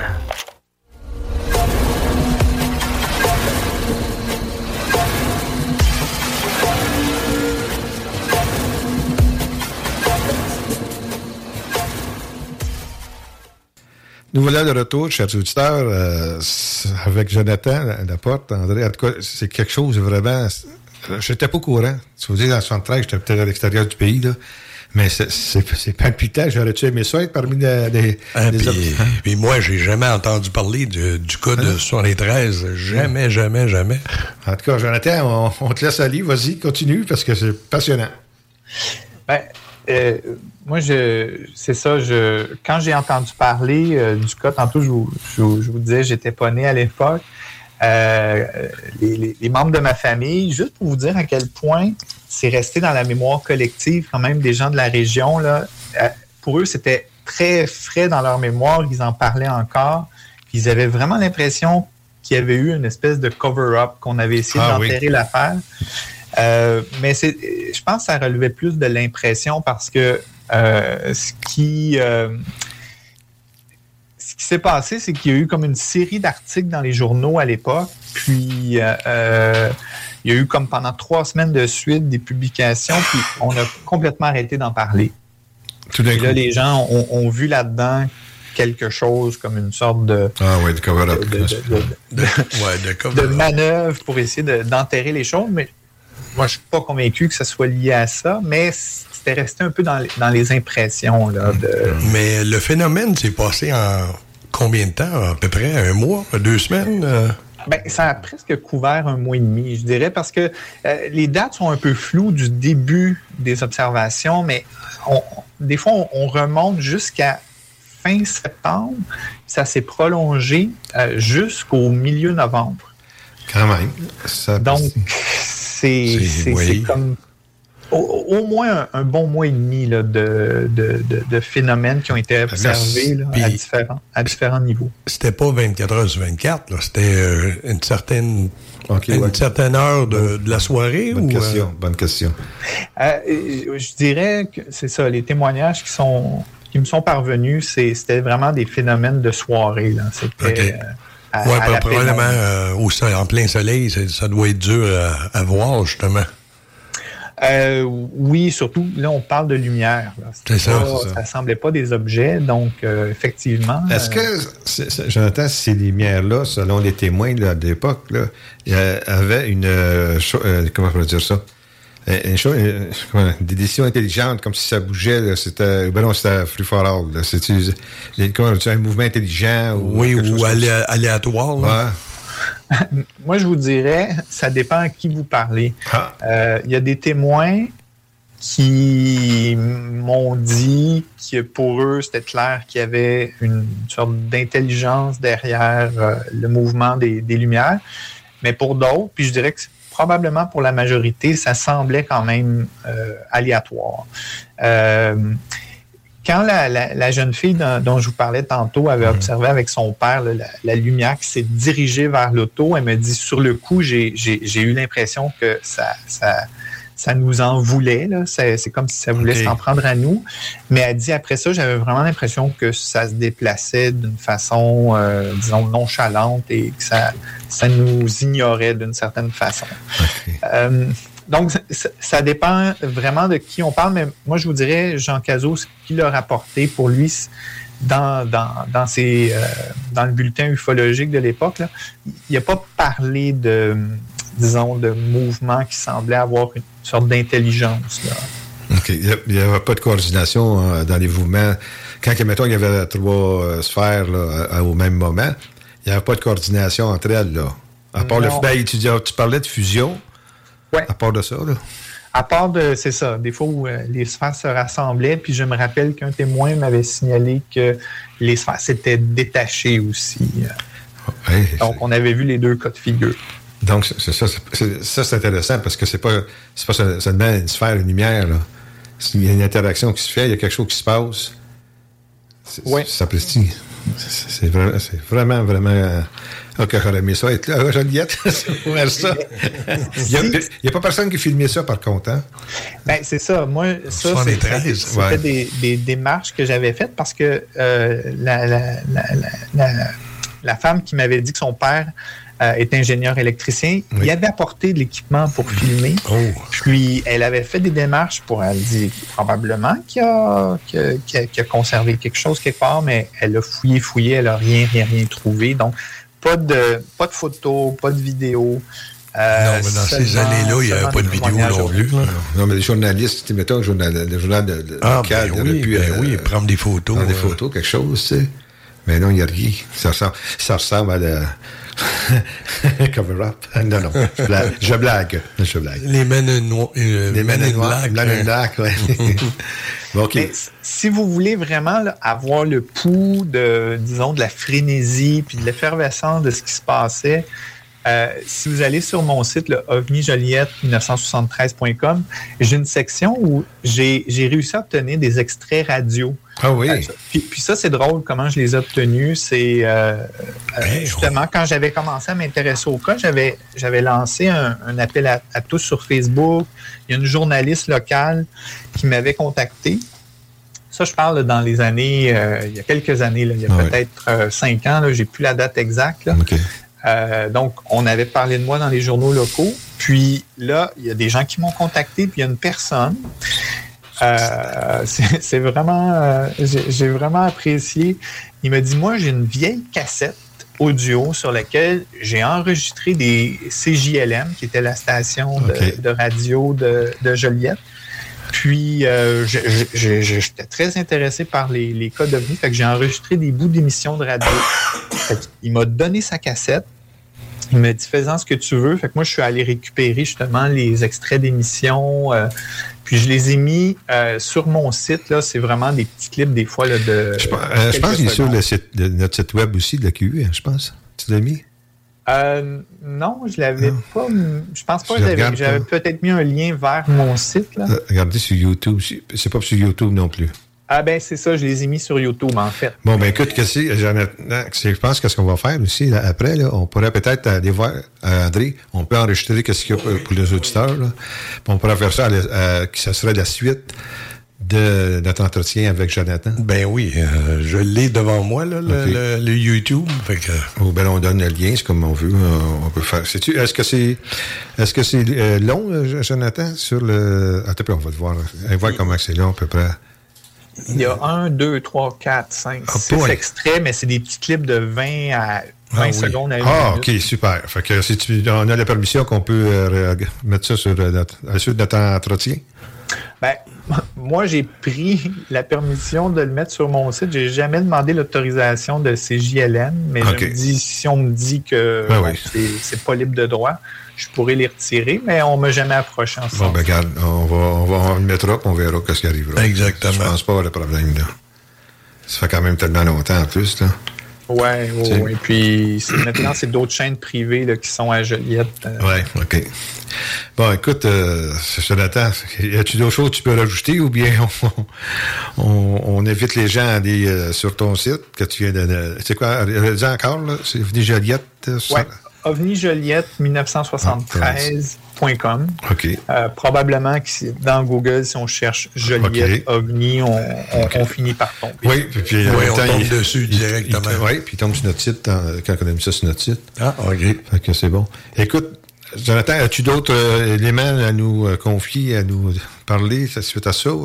Ben, moi, c'est ça. Juste euh, pour signaler, je, ce cas-là, pour moi, c'est toujours un, c'est un genre de cold case. C'est un, un cas qui m'intéresse toujours. Fait que si jamais il y a des gens qui connaissent, des gens qui habitent Joliette, euh, moi, je suis toujours prêt à bonifier l'information que j'ai sur, euh, sur ce cas-là. Très Donc, bonne euh, idée. Très bonne oui. idée. Oui, on invite les gens, donc, tous ceux qui nous écoutent, qui ont des qui ont un peu entendu parler de ça ou quoi que ce soit, ben écoutez, allez sur le site Jonathan. Puis, euh, y a-t-il un endroit sur le site, Jonathan, où ils peuvent envoyer tes témoignages ou... Euh, ben, j'ai un lien pour me joindre, donc euh, ça, ça entre dans ma boîte courriel. Puis sur Facebook aussi, j'ai le groupe OVNI Joliette 73 là, qui, qui peut être aussi repéré où on peut me contacter. OK. Attendez une seconde, s'il vous plaît. Euh, euh, André, ça, c'est notre site ou c'est le site à Jonathan? C'est son site. C'est le site à Jonathan. Super. Ça, c'est son site. Ah oui, il y a plusieurs. OK. OK, super. OK. Donc, sur le site de Jonathan, nous autres, on n'a pas rien d'abord. Je le sais pas. OK, je pensais que tu étais tantôt. Non, j'étais sur son site. Ah, ben écoutez, on, va, on va s'arranger. Ton site est là, on va le prendre sur ton site. Puis on va faire la, suite euh, d'entrevue, puis euh, les gens écouteront ça. ça, même moi, j'ai vraiment hâte d'entendre ça. Là. Ben, moi aussi. Bon, ben écoute, euh, Jonathan, on te remercie beaucoup, beaucoup, beaucoup, beaucoup. Ben, ça fait plaisir. Ça t'a fait une sacrée belle job et ça continue. Je, suis content d'entendre que ça continue. Oui. Je sais que tu devais venir nous en parler à, une soirée d'AQU, mais à cause de la pandémie, tout est tombé à l'eau, comme, beaucoup d'autres choses. Hein. Fait que, euh, ben, parfait. Merci beaucoup. Ben, c'est quelque chose. Merci beaucoup. Oui, on se tient en contact. je sais qu'il est, occupé, c'est ici, notre Jonathan. Mais euh, tout nouveau, tout beau. fait que, écoute, on donne des nouvelles, on dira quand est-ce que comment ça va se dérouler. Oui. Puis si on voit quelque chose, ben on te recontacte. Parfait. Ben, je te remercie bien gros, Jonathan. Ben, ça fait plaisir. Je te rappelle plus tard. C'est bon. Salut, bye. Salut, là. J'ai euh, téléchargé les cinq bandes euh, la troisième là, est quasiment identique à la quatrième, mais comme c'est des bandes audio euh, sur, sur bande magnétique qui datent de 73, la qualité, excusez-moi, mais euh, n'est pas trop bonne. Aurait-il aperçu au-dessus de Saint-Paul de Joliette et la Sûreté du Québec est présentement sur les lieux et fait observation sur ces objets. Et paraît-il qu'on a, qu'on a constaté qu'il y avait des objets volants et qui n'étaient pas des avions ni des hélicoptères et des objets inconnus. Alors on a qualifié ces objets d'objets volants non identifiés. Notre euh, reporter, notre directeur des nouvelles, Robert Goudreau, est sur les lieux et aussitôt qu'il euh, nous reviendra, il nous donnera plus d'informations. Et tout à l'heure, euh, c'est pas une blague, c'est très vrai. Paraît-il que ça vient de recommencer et euh, il y a des gens de... J'avais annoncé Saint-Paul de Joliette. C'est pas Saint-Paul, c'est Saint-Thomas. Et euh, ces objets ont bel été bien vus par la Sûreté du Québec. Et euh, on ne peut pas identifier ces objets. C'est un objet lumineux, mais qui... on peut pas dire c'est pas un hélicoptère et c'est pas un avion. C'est pas quelque chose qu'on connaît. Alors, les rapporteurs de CGLM sont toujours sur les lieux. Et aussitôt qu'on va avoir des, des, nouvelles, vraiment un compte rendu de ça, on va vous vous en faire part. De madame, Bertrand de Saint-Thomas. Euh, Voulez-vous, s'il vous plaît, rappeler la Sûreté du Québec, plus spécialement l'agent Saint-Laurent? Madame Bertrand de, Saint-Thomas, c'est très important. Si vous voulez rappeler la Sûreté du Québec de Saint-Thomas. Non identifié aperçu dans de nombreux résidents de Juliette et de Saint-Paul hier soir vers 11h. Selon des témoins oculaires, il semble que de Joliette, on apercevait un objet qui semblait être la grosseur d'un ballon et qui tournait successivement du rouge au vert et au blanc. Cet objet volant non identifié paraissait être au-dessus de Saint-Paul de Joliette et se déplaçait verticalement et horizontalement et pouvait également demeurer sur place. Le détachement de Joliette de la Sûreté du Québec a reçu de nombreux appels à cet effet et un agent dépêché sur les lieux n'a pu que constater l'existence de l'objet qui a été qualifié d'OVNI. Par ailleurs, vers minuit, un autre appel a été reçu à la Sûreté du Québec, cette fois de Saint-Thomas, rapportant le même phénomène. Une autopatrouille a été dépêchée sur les lieux mais n'a rien trouvé d'anormal. Finalement, ces mêmes policiers, vers une heure ce matin, ont rapporté qu'ils venaient d'apercevoir trois objets volants non identifiés dans le secteur Saint-Thomas. Aucun commentaire officiel encore découlé de cette affaire. Oui, mais c'était sacré bon enregistrement de CGLM à l'époque. Oui, exactement. On, entend la, son, hein, le son est vraiment différent. Ah, oui, ben, c'est une bande magnétique. Hein, ah, c'est ça. J'aimerais ça, euh, le cas de, Jonathan, qui était vraiment spécial, là, on va, on va essayer de pouvoir le mois prochain d'avoir le. Je sais que Jean, Jean Vizina n'était pas avec nous pour l'enregistrement parce que c'était vraiment difficile du point de vue euh, agenda pour tout le monde, être présent. Fait que on va demander à Jean peut-être quand il va écouter ça, qu'il nous dise un peu qu'est-ce qu'il en pense. Jean, t'es correct avec ça? Oui, c'est beau. Super, parce que là, on n'aura pas le temps de. on va continuer avec l'émission, puis on n'aura pas le temps de tout réécouter là, quand tu vas. Donc, en parlant de Jean, ben, Jean, nous allons passer au ciel du mois comme on fait à toutes les émissions. Alors, c'est à toi. OK. Fait que le ciel du mois a toujours deux parties. La première partie, c'est l'actualité euh, spatiale et astronomique. Puis la deuxième, c'est le, qu'est-ce qui peut causer des confusions pour, pour euh, les, les témoins éventuels. D'accord. Bon, d'abord, le télescope spatial James Webb, il continue d'envoyer des images euh, très spectaculaires. Là, il- on a pris une, ils ont pris une photo de Jupiter et une autre de Neptune en infrarouge. Puis l'avantage de l'infrarouge, c'est que ça montre des choses qui sont pas visibles en lumière visible. hein. Comme Jupiter, on voit très bien les deux aurores euh, polaires. OK. J'ai vu Et- et les- dernièrement ça- ça- que Jupiter. Jupiter, ça, c'est la seule planète qui tourne pas autour du Soleil. Ça se peut-tu? Non, je peux pas, là. J'ai lu dernièrement. Là. Pour moi, c'est un, c'est un platiste qui a écrit ça. là. C'est- Non. Jupiter, la seule planète Ah. autour du Soleil. Ben là, il faut qu'elle soit en orbite, sinon ça crève le camp. Oui. À partir de là. D'accord avec toi. Je sais bien. Puis la Terre n'est pas plate, parce que si la Terre elle sera plate, tous les chats, elles tout sacrés en bas de tout. La Terre n'est pas plate. Ça dépend du point de vue qu'on est, par exemple. C'est sûr que si on est, sur, on est sur la Terre, elle a l'air plate, mais Ouais, quand ben, on est à l'extérieur de la Terre, dans l'espace, c'est ça. Bon, vas-y, excuse- excuse-nous, Jean. Vas-y. Bon, fait que pour Jupiter, c'est ça, l'infrarouge permet de voir des choses qu'en lumière visible, on voit pas, là. Donc, les, les aurores polaires sortent très bien. La tache rouge, voilà, elle sera un peu plus blanchâtre. là, le- Puis les bandes de, de- de l'atmosphère, c'est différent. Fait que qu'est-ce qui est plus clair sur Jupiter? C'est les parties qui émettent le plus d'infrarouge. là. Donc, euh, théoriquement, là, c'est- c'est c'est plus chaud. Cette partie-là, c'est infrarouge, ça, ça va avec la chaleur aussi. Oui. OK. Faut pas oublier que Jupiter euh, transmet deux fois plus d'énergie qu'en en reçoit du Soleil, parce que le, cause de son noyau, il y a une contraction gravitationnelle qui est lente, là. OK. Elle transmet plus euh, d'énergie qu'en en reçoit là, du Soleil, là. Bon, l'autre photo qui qui a été prise, c'est Neptune. En infrarouge, on voit les anneaux de Neptune avec les lunes, alors qu'ils sont très difficiles à voir en, en visible. Puis aussi les différentes parties de l'atmosphère qui sont plus chaudes et plus froides. C'est très froid, là. C'est...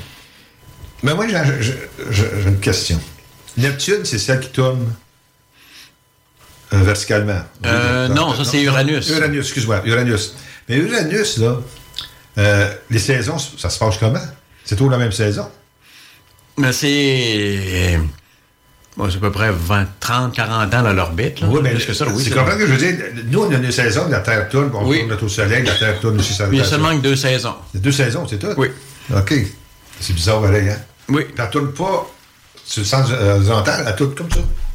Ah, Non, parce que probablement, quand elle s'est formée, euh, elle a dû avoir une collision. Ouais, pas mal. C'est qu'est-ce que tu dis? Puis elle est couchée sur le côté. là.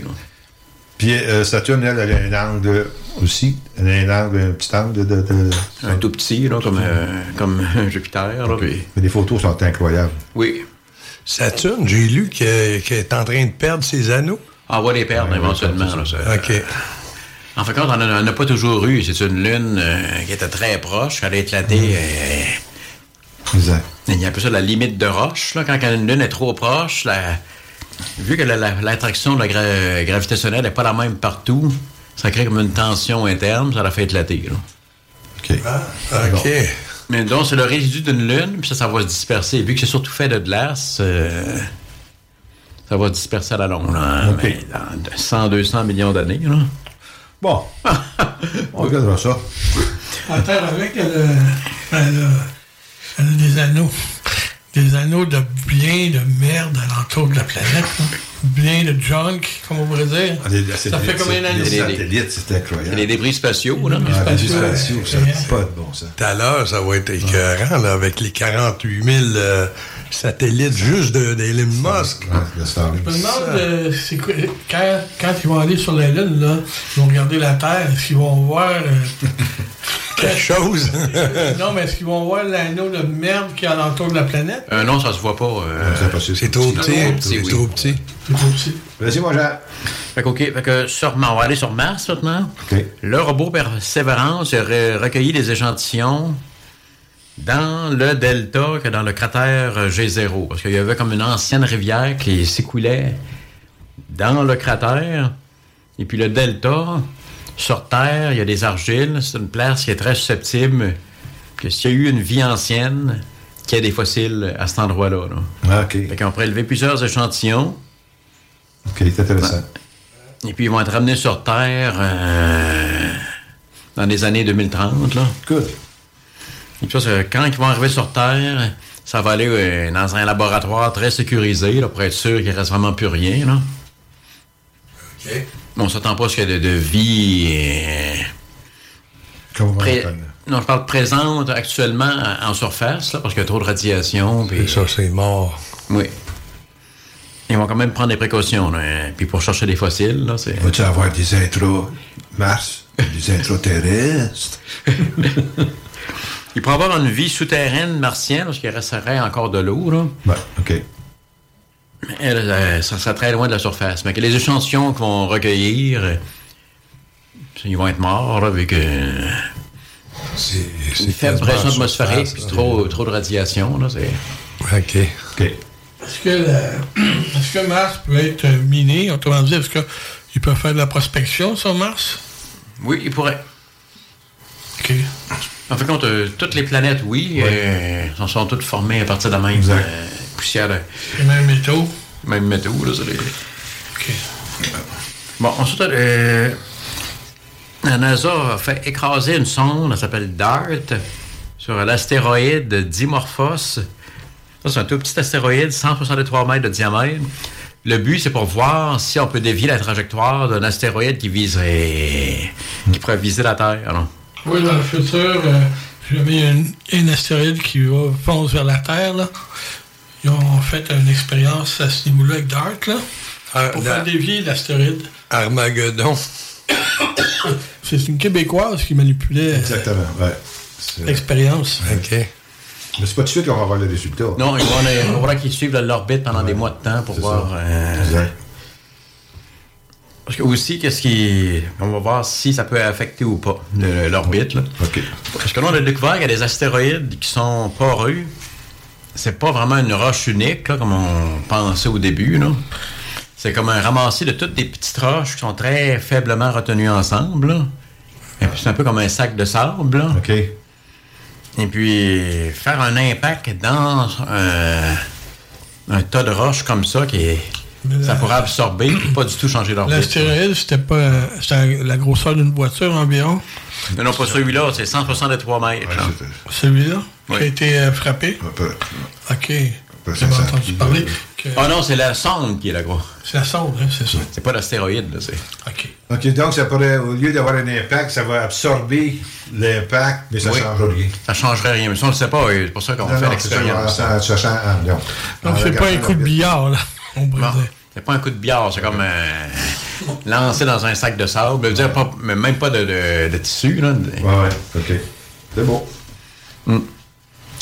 Fait que là, on rentre dans la deuxième partie. Fait que la pleine lune, c'est le 9 octobre. La nouvelle lune, le 25.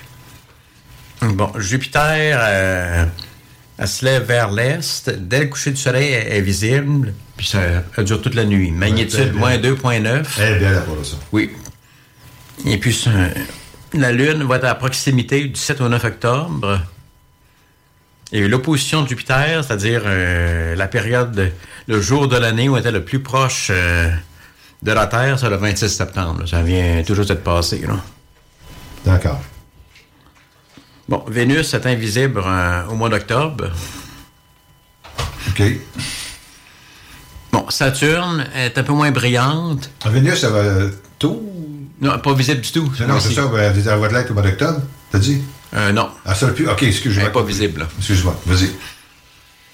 Qu'elle doit passer de l'autre côté du Soleil. Euh, OK, d'accord.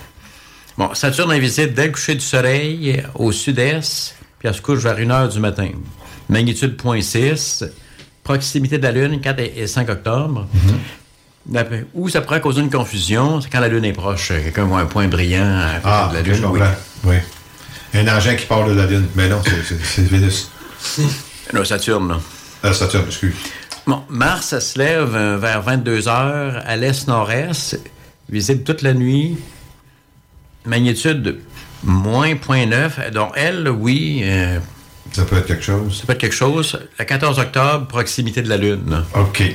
Parce que ça, la, proximité de la Lune, la Lune attire l'attention. On va aller aux commerciaux. C'est très, on te revient à toi. C'est très intéressant. Alors, à tantôt, euh, Charles Auditeur, on vous revient. Merci. CJMD 96.9. les seuls à vous parler en journée, les week-ends. La radio de Lévis 96.9. Avertissement. Cette émission a pour but de porter l'auditoire à réflexion. C'est pourquoi la direction de la station souhaite vous rappeler que chaque affirmation mérite réflexion. Il ne faut rien prendre comme vérité simplement parce que c'est dit, car tout ceci demeure des théories ou la perception de chacun. Nous vous recommandons de garder un esprit critique et sceptique sur ce que vous entendez ici comme ailleurs. Bonne écoute, bonne réflexion. Bienvenue dans la zone.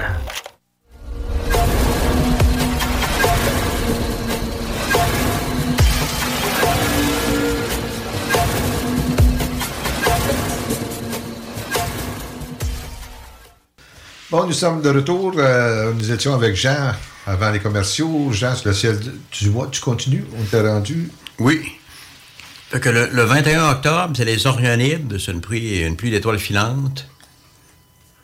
À vérifier. C'est-tu quelque chose... euh, Hmm, Pas tellement, là, mais ça peut. Ça vient de quelle, de, de quelle direction ça va aller?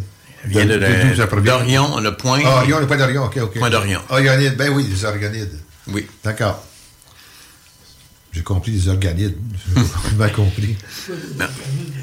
On va continuer. Bon.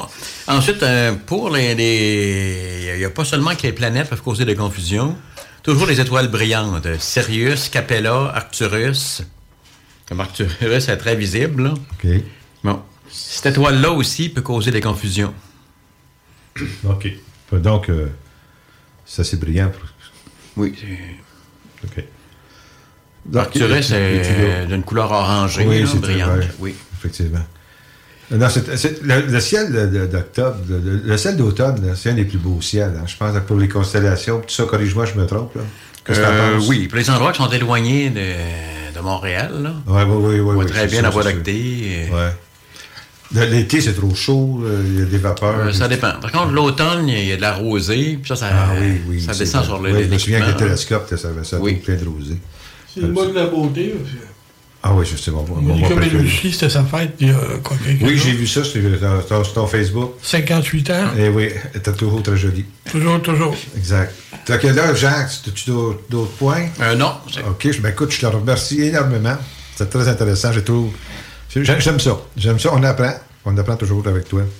Alors, nous allons passer, cher auditeur, à, à UFO Mondo avec notre ami euh, Ricardo. Alors, euh, j'ai peut-être, si le temps nous permet, par la suite, euh, j'aurais peut-être quelque chose à vous parler rapidement, mais euh, Ricardo, c'est à toi. Bon, eh bien, c'est à mon tour, naturellement, de conclure un peu euh, l'émission, c'est ça? C'est le dernier segment? Euh, si, par contre, si, comme tu- j'ai dit, si t'as- ton commentaire, s'il reste du temps, j'ai quelque chose quand même d'intéressant. Euh, Vas-y, mon chien. Toujours bon. C'est capable. Mon premier, premier sujet, c'était de parler, c'est un membre euh, de la Chambre des euh, représentants aux États-Unis.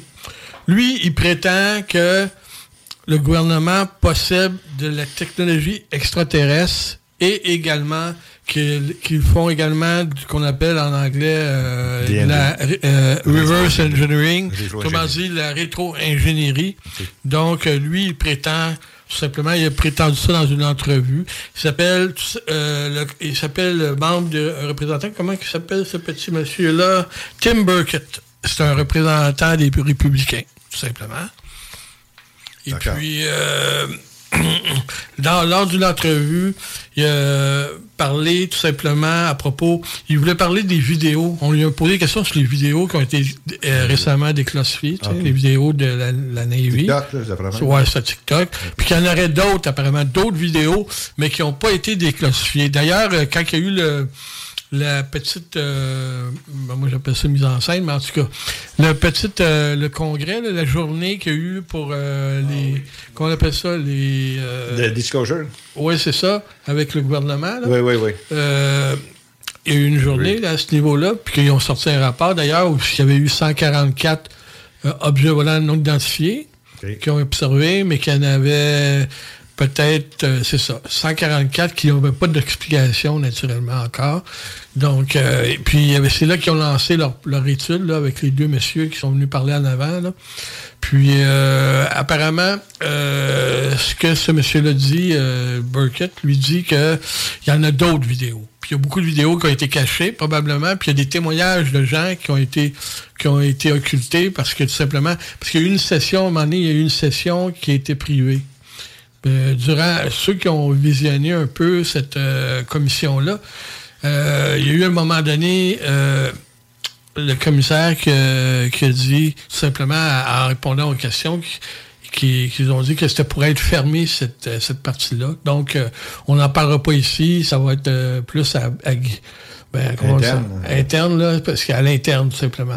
Donc, il y avait d'autres séances qui ont été faites à ce niveau-là. Puis, euh, lui, apparemment, ce qu'il dit, c'est que c'est à partir d'un crash d'OVNI des années 40 que ça a commencé la rétro-ingénierie. faut d'ailleurs se, se remémorer que il y a quelques années, il y a, euh, le colonel Corso avait écrit un livre qui s'appelait The Day After Roswell. Lui, lui également qui parle de, de, de la récupération de, de, de technologies extraterrestres, puis qu'apparemment, cette, cette technologie-là aurait été utilisée euh, quand ils ont découvert le crash de Roswell, apparemment, qu'ils ont pris les différents euh, composantes technologiques dans l'appareil, apparemment que ces composantes-là ont été données à diverses universités, Oui, à divers spécialistes qui travaillaient sur des, sur des- qui travaillaient déjà sur des concepts, déjà des concepts existants, comme par exemple le, le, le micro, le transistor, tout ça, le microchip, etc. Donc, il allait voir ces gens-là qui travaillaient là-dessus, puis pour leur donner, comment on va dire, un avantage, leur donner un avantage dans leur recherche, il leur dire, regarde, j'ai ça, tu peux-tu me dire qu'est-ce que c'est? Ça va t'aider pour tes recherches. Mais il ne disait pas d'où venait la source de cette technologie-là. Ah. Tout simplement. Mais ces gens-là se sont questionnés également pour savoir d'où ça venait. Puis ont réussi après ça, avec, grâce à cette technologie-là, de d'inventer plusieurs choses, comme les goggles, qu'on appelle, comment c'est en français les goggles, les amis? Les lunettes. Les lunettes thermiques, là. OK, des, des visions. Des, Vision nocturne. Ouais, OK. Vision nocturne, euh, le micro-ondes, euh, euh, également le, le transistor, le microchip pour euh, ça pour euh, aussi, hein, c'est ça pour l'informatique, tout ça pour euh, les ordinateurs. Puis ça, ça, ça a servi, ça a servi ces gens-là tout simplement. Lui, il dit apparemment que ça se fait depuis 1947 qu'il y a eu- des crashs d'ovnis, donc. Est-ce que, est-ce que Roswell, c'est un crash d'OVNI? Mais là, sa question, Ouais, elle, se pose toujours. On ne sait pas, c'est rendu un mythe maintenant. On ne pourra plus le savoir, à moins que quelqu'un de crédible, au point de vue du gouvernement, sorte et dise Ah oui, finalement, euh, c'était pas euh, un ballon sonde, c'était pas euh, un ballon mo- projet Mogul, c'était plutôt une soucoupe volante, qu'on- pas une soucoupe, mais un engin volant, parce qu'apparemment que l'engin de Roswell, c'était une espèce de boomerang là, qui avait été récupéré avec, des aides tout simplement. Donc, euh, lui il affirme ça. Puis euh, il parle aussi de rétro-ingénierie. Ben, rétro-ingénierie, ça nous ramène où? Ça nous ramène à Bob Lazar en 89 qui est sorti de l'anonymat pour dire Hey, moi j'ai travaillé à Area 51, puis euh, à l'endroit c'était S4, puis apparemment j'ai travaillé sur des engins, euh, des soucoupes volantes récupérées par euh, le gouvernement américain.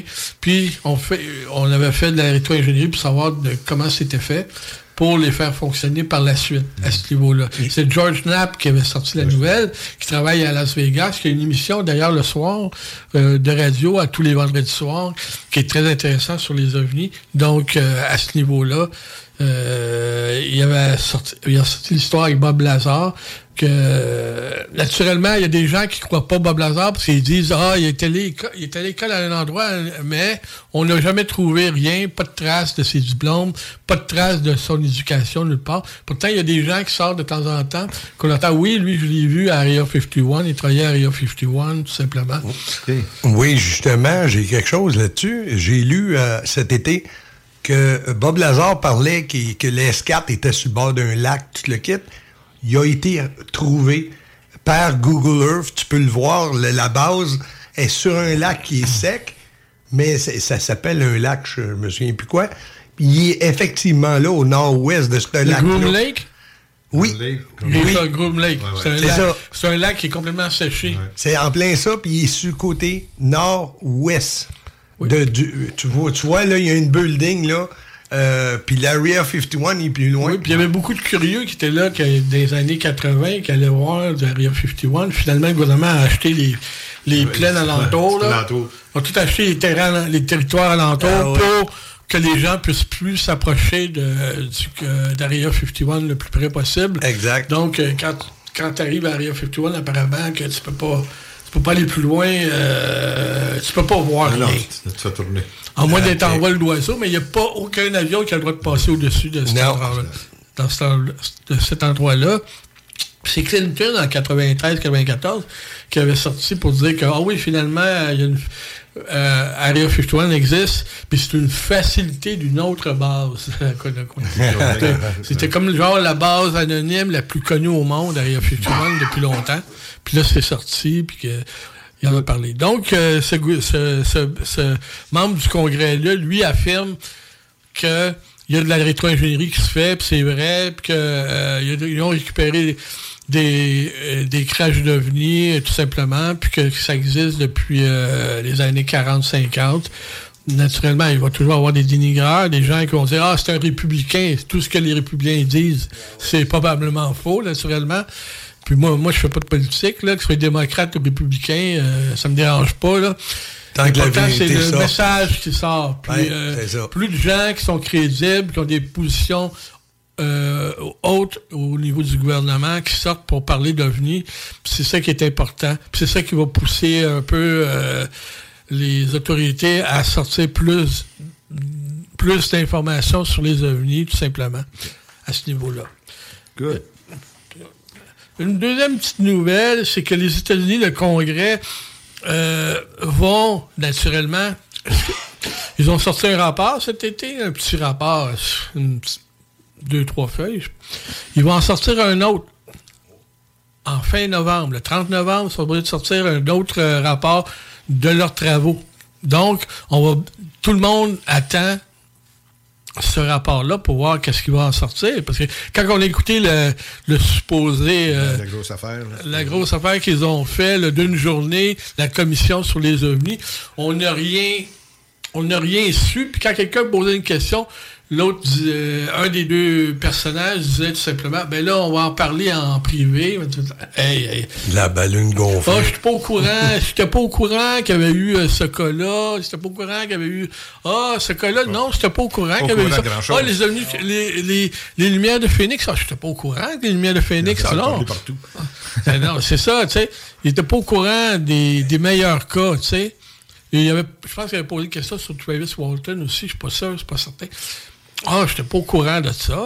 Ben non, mais pourquoi tu t'intéresses aux ovnis? Pourquoi tu t'appelles, tu viens enquêter sur les ovnis si tu connais pas l'histoire des ovnis? Si tu connais pas les meilleurs cas, tu sais? Tu comprends? C'est assez, assez aberrant à ce Ça n'a niveau-là. pas de bon sens. Ça n'a pas de bon sens. tout simplement. Donc, euh, à propos de cette euh, de ces, euh, ces euh, quoi on appelle ça, commission hearing en, en français. Commission d'en- commission d'enquête. Commission d'enquête, donc, c'est- c'est- qui parlait des, des sessions, c'est ça, qu'il y avait des sessions qui étaient closes, autrement dit, pour Ah, gens ouais. fermées, des sessions, qui, puis qui parlaient beaucoup de choses qui étaient sen- sensibles à la sécurité Nationale. tout simplement. C'est- Ça, c'est le mot magique. C'est magique, C'est ouais, le mot magique, c'est sécurité nationale. Ah, on peut en parler de sécurité nationale. Ah, Mm. non plus. C'est ça. Puis, euh, c'est ça, il y avait beaucoup de, de, de- de vidéos euh, qui a été fait puis qui a été euh, montré qu'il y avait des pilotes, Ouais. des pilotes de la Navy qui ont, visi- qui ont, qui ont été témoins. ouais, tout simplement. Puis euh, d'ailleurs, il y en avait un où ce qu'on voyait à un moment donné, le- c'était des gars, ils étaient dans leur bunker, le radar, puis à un moment donné, tu vois comme un ovni euh, qui, qui passe au-dessus de la mer, puis là, un moment donné, tu le vois, il plonge dans la mer. Il disparaît complètement. Oui. On n'a pas entendu parler beaucoup de parler, celui-là Non, c'est vrai. à ce niveau-là. On a entendu du TikTok, Ouais. mais lui, ils n'en ont pas parlé. Pour moi, ça doit être en close session encore. Là. Les sessions closes. là. On n'est pas supposé de savoir ça, nous autres. Là. On est juste des ufologues, Là, c'est ça. des civils. on fait pas partie de la gang. On n'est pas journaliste. Euh, c'est ça. Puis là, il y en a beaucoup qui pensent que depuis les dernières années aussi, il y a eu beaucoup de, de recherches sur les ovnis avec des radiotélescopes. OK? Oui. C'était eu CETI, il y en a eu d'autres. Puis apparemment Là, que. La chienne en a un gros, là. là. Oui.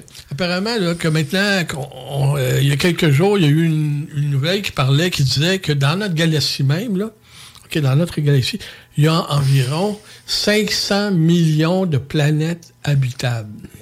500, fois, non, c'est 500 millions, 500 milliards, excuse-moi. 500 milliards de planètes habitables. Dans, juste dans notre Juste dans galaxie. notre galaxie. Hein? C'est juste dans notre galaxie. Imagine. Imagine à ce niveau-là.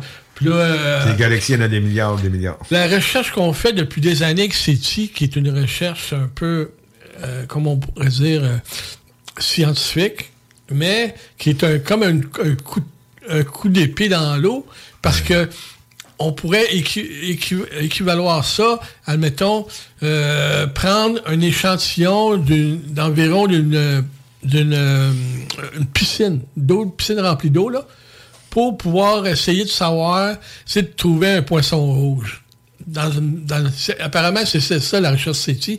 Ça équivaut à ça. Juste qu'on a juste scruté juste une petite partie du ciel pour essayer d'avoir un signal extraterrestre.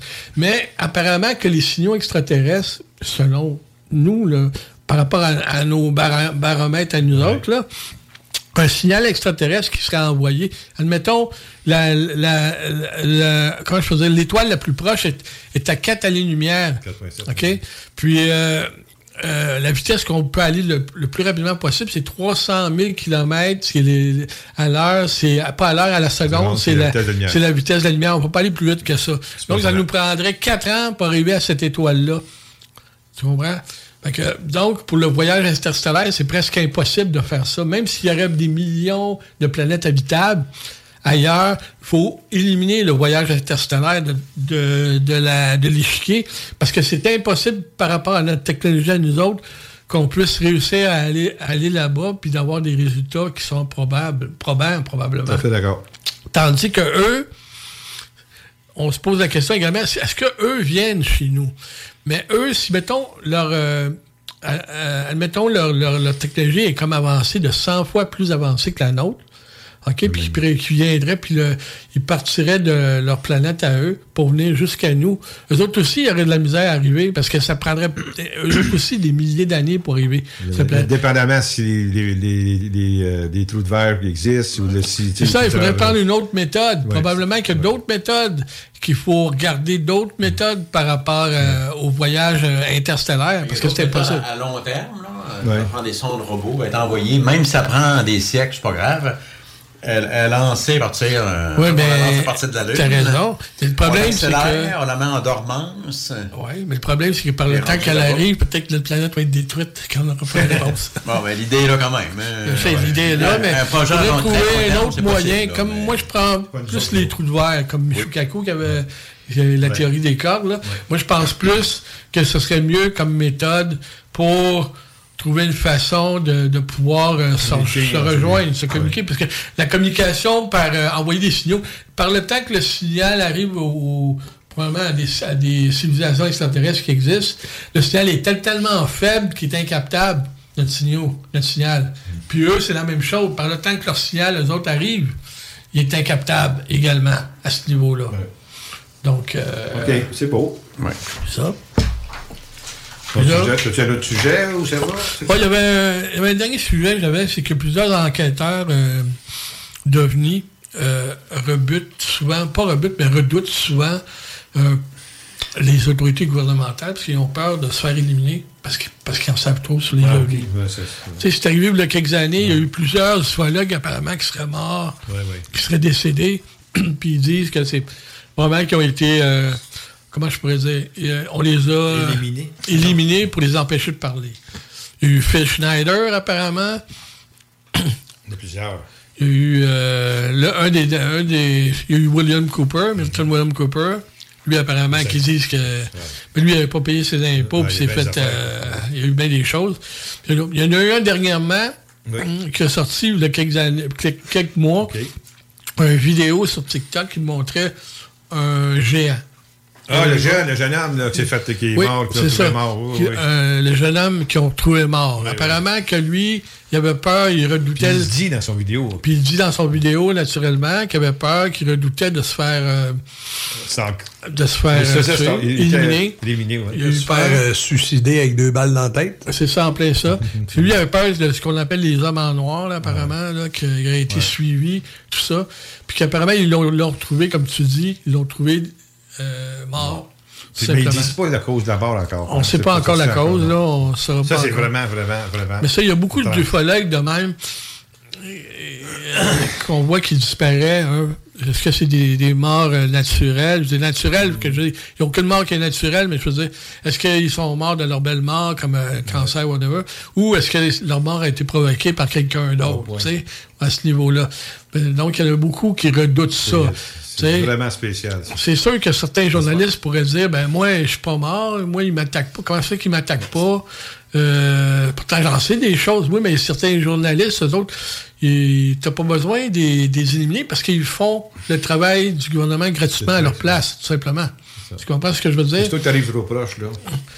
Ils, ils- ils font, ils vont dans le même sens, gouvernement. Les journalistes font la même chose. Il y a beaucoup de journalistes là qui vont dans le sens de, des opinions officielles, vont pas essayer de, de creuser plus loin pour essayer de voir s'il n'y a pas d'autres informations alternatives ou d'autres euh, euh, cas ou c'est ça à ce niveau-là. Ils s'en tiennent au discours. euh, la note éditoriale au discours euh, qui, qui est tout simplement les ovnis, ça n'existe pas, puis ceux qui croient à ça, c'est tout des Ah, peu, un peu. Il ne- André, les ovnis, ils n'existent pas. Ça n'a pas paru, hein, Jean? Tu le sais, tu le sais, Ricardo, sur le bel enseigne de... de Ah, de Nîmes. Ben oui, je vous ai envoyé ben ça oui, en ben fin de oui.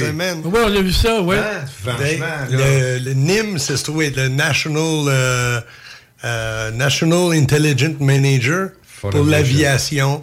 Eux autres, ils, ma- ils managent. euh, Non, je comprends. Ils euh, gèrent tout ils gèrent tout ce qui vole dans, les, dans le ciel Oui, des c'est pour ça qu'il avait mis la au cas, parce qu'il disait que c'était une des choses aussi qu'on peut voir dans le ciel. Donc, des objets volants non identifiés, c'est normal qu'on en voit dans le ciel. Le problème, n'est plus là. Les- Mais le non, c'est ça. Ben, suite à un article, ils ont décidé de l'enlever. Je sais pas pourquoi. là. Il n'y a rien de, de dramatique là-dessus, mais sûrement que certains journalistes leur ont pointé, leur, leur- a, a monté, a dodeliné de la tête et a monté le doigt pour dire Ah, c'est pas bien ça. Vous croyez aux ovnis, non, c'est pas bien. Ah, ben voyons. non, ouais, il faut pas croire aux ovnis, il faut pas parler de ça, il faut pas adhérer à ça. Ça s'est envoyé sur Ça n'existe Facebook. pas, c'était les terrible en ovnis. Hein, ça n'existe pas, les ovnis, les extraterrestres n'existent pas. Pourquoi qu'ils n'existent pas? Parce que ça n'existe pas, les extraterrestres, voyons. Les ovnis, ça n'existe pas. Il n'y a pas de civilisation qui a, évolué euh, parallèlement aux terriens euh, sur la même planète. Ben non. voyons, ça n'existe pas, ça. Il n'y a rien qui existe. Non, Euh, ben non. écoute, euh, c'est vraiment. euh, moi, j'aime ça. C'est pas hein, on discute, on a du fun, puis Ouais. euh, on apprend des, des- des choses. Euh, je te remercie bien gros pour tes UFO Mondo. C'était vraiment, vraiment bien comme d'habitude. Pas de quoi. Euh, J'espère le mois prochain, ça va être. euh, ben, Si je, suis pas on on si je ne suis pas éliminé, Ah, ben c'est ça, c'est sûr. Écoutez, euh, avant de terminer, je voudrais que je vous dire que j'ai eu une, que- un appel téléphonique d'une euh, d'une personne qu'on espère bien euh, pouvoir rentrer, euh, en contact. J'ai parlé. Oui, ça serait Euh, bon, c'est une personne qui, qui a vu des pistes de 16 pouces euh, de long, euh, avec des grandes enjambées de toi à quatre pieds euh, qui se disparaissent. En tout cas, ça suite à une apparition d'OVNI. Euh, c'est c'est vraiment, vraiment captivant, euh, le, peu que j'ai pu euh, parler avec elle. Puis il y a aussi une autre histoire là, qui, euh, que je voulais vous parler, euh, parce qu'on n'a pas eu le temps de, faire des archives. Ça va être le mois prochain. Ça implique une famille complète. Euh, ça s'est passé, ça ça fait pas si longtemps que ça. Ça s'est passé en 2020, au mois d'avril. Encore une fois, on essaie, on va essayer de. J'ai laissé un message à la, de- personne, au témoin, pour lui demander si elle sera disponible. Pardon, si elle sera disponible pour une entrevue. Pour voir avec elle, parce que c'est quand Ah, ça, c'est ça deux pages super pleines, bon, ça serait plein super de, bon. de- de- de cas impliquant plusieurs membres, de comme je disais tantôt, de, elle, sa famille, à des, à des endroits différents, des, des dates différentes. Fait que, écoutez, on, va- on va se croiser Mais doigts qu'on puisse. euh, Faut pas oublier que Annie va venir euh, jaser oui, le prochain ça, c'est mois. exactement ce que j'allais dire. Le mois prochain, on a une invitée euh, que vous avez peut-être sûrement déjà entendue, soit à Zone Parallèle, ou déjà chez nous aussi au mois de février, à, à Zone Insolite. Il s'agit d'Annie euh, née. à- c'est maintenant c'est le même qu'elle s'appelle, Annie Thériault. Euh, elle va être avec nous. On va faire une entrevue euh, avec cette. Euh, notre représentante de la région de Béthibi-Témiscamingue. Elle travaillait, euh, travaillait, elle travaillait sur un livre. Euh, je ne sais pas comment ça se passe présentement. Elle va nous en dire plus. Alors, euh, écoutez, entre-temps, je vous laisse le bonjour. Les amis, à vous quelque chose à terminer? Tout est beau? Ah, ben, il y a une mission, une série qui passe le mercredi soir à CBC qui s'appelle The War of the World. C'est une série qui date en donc. 2019. Ah oui. Puis c'est une fiction, c'est avec Gabriel Byrne. Ça va d'être excellent. Je ne l'ai pas écouté encore, mais. Sur Netflix? Non, sur CBC. Ah, OK. Sur Jam également. La guerre des mangos, The War. The War of the World. Ouais, comme, de- comme le, le, le, film. le le- original. Là, ouais. Oui, justement, je vais en parler dans le prochain Ah, mois. ouais. Au prochain mois, je vais en parler de, de l'histoire du canular, de la guerre des mondes. de Ah, ben oui, ben oui. Alors, mesdames, messieurs, on vous laisse le bonjour. On vous revoit le mois prochain. Merci. Bye. La seule station hip-hop au Québec.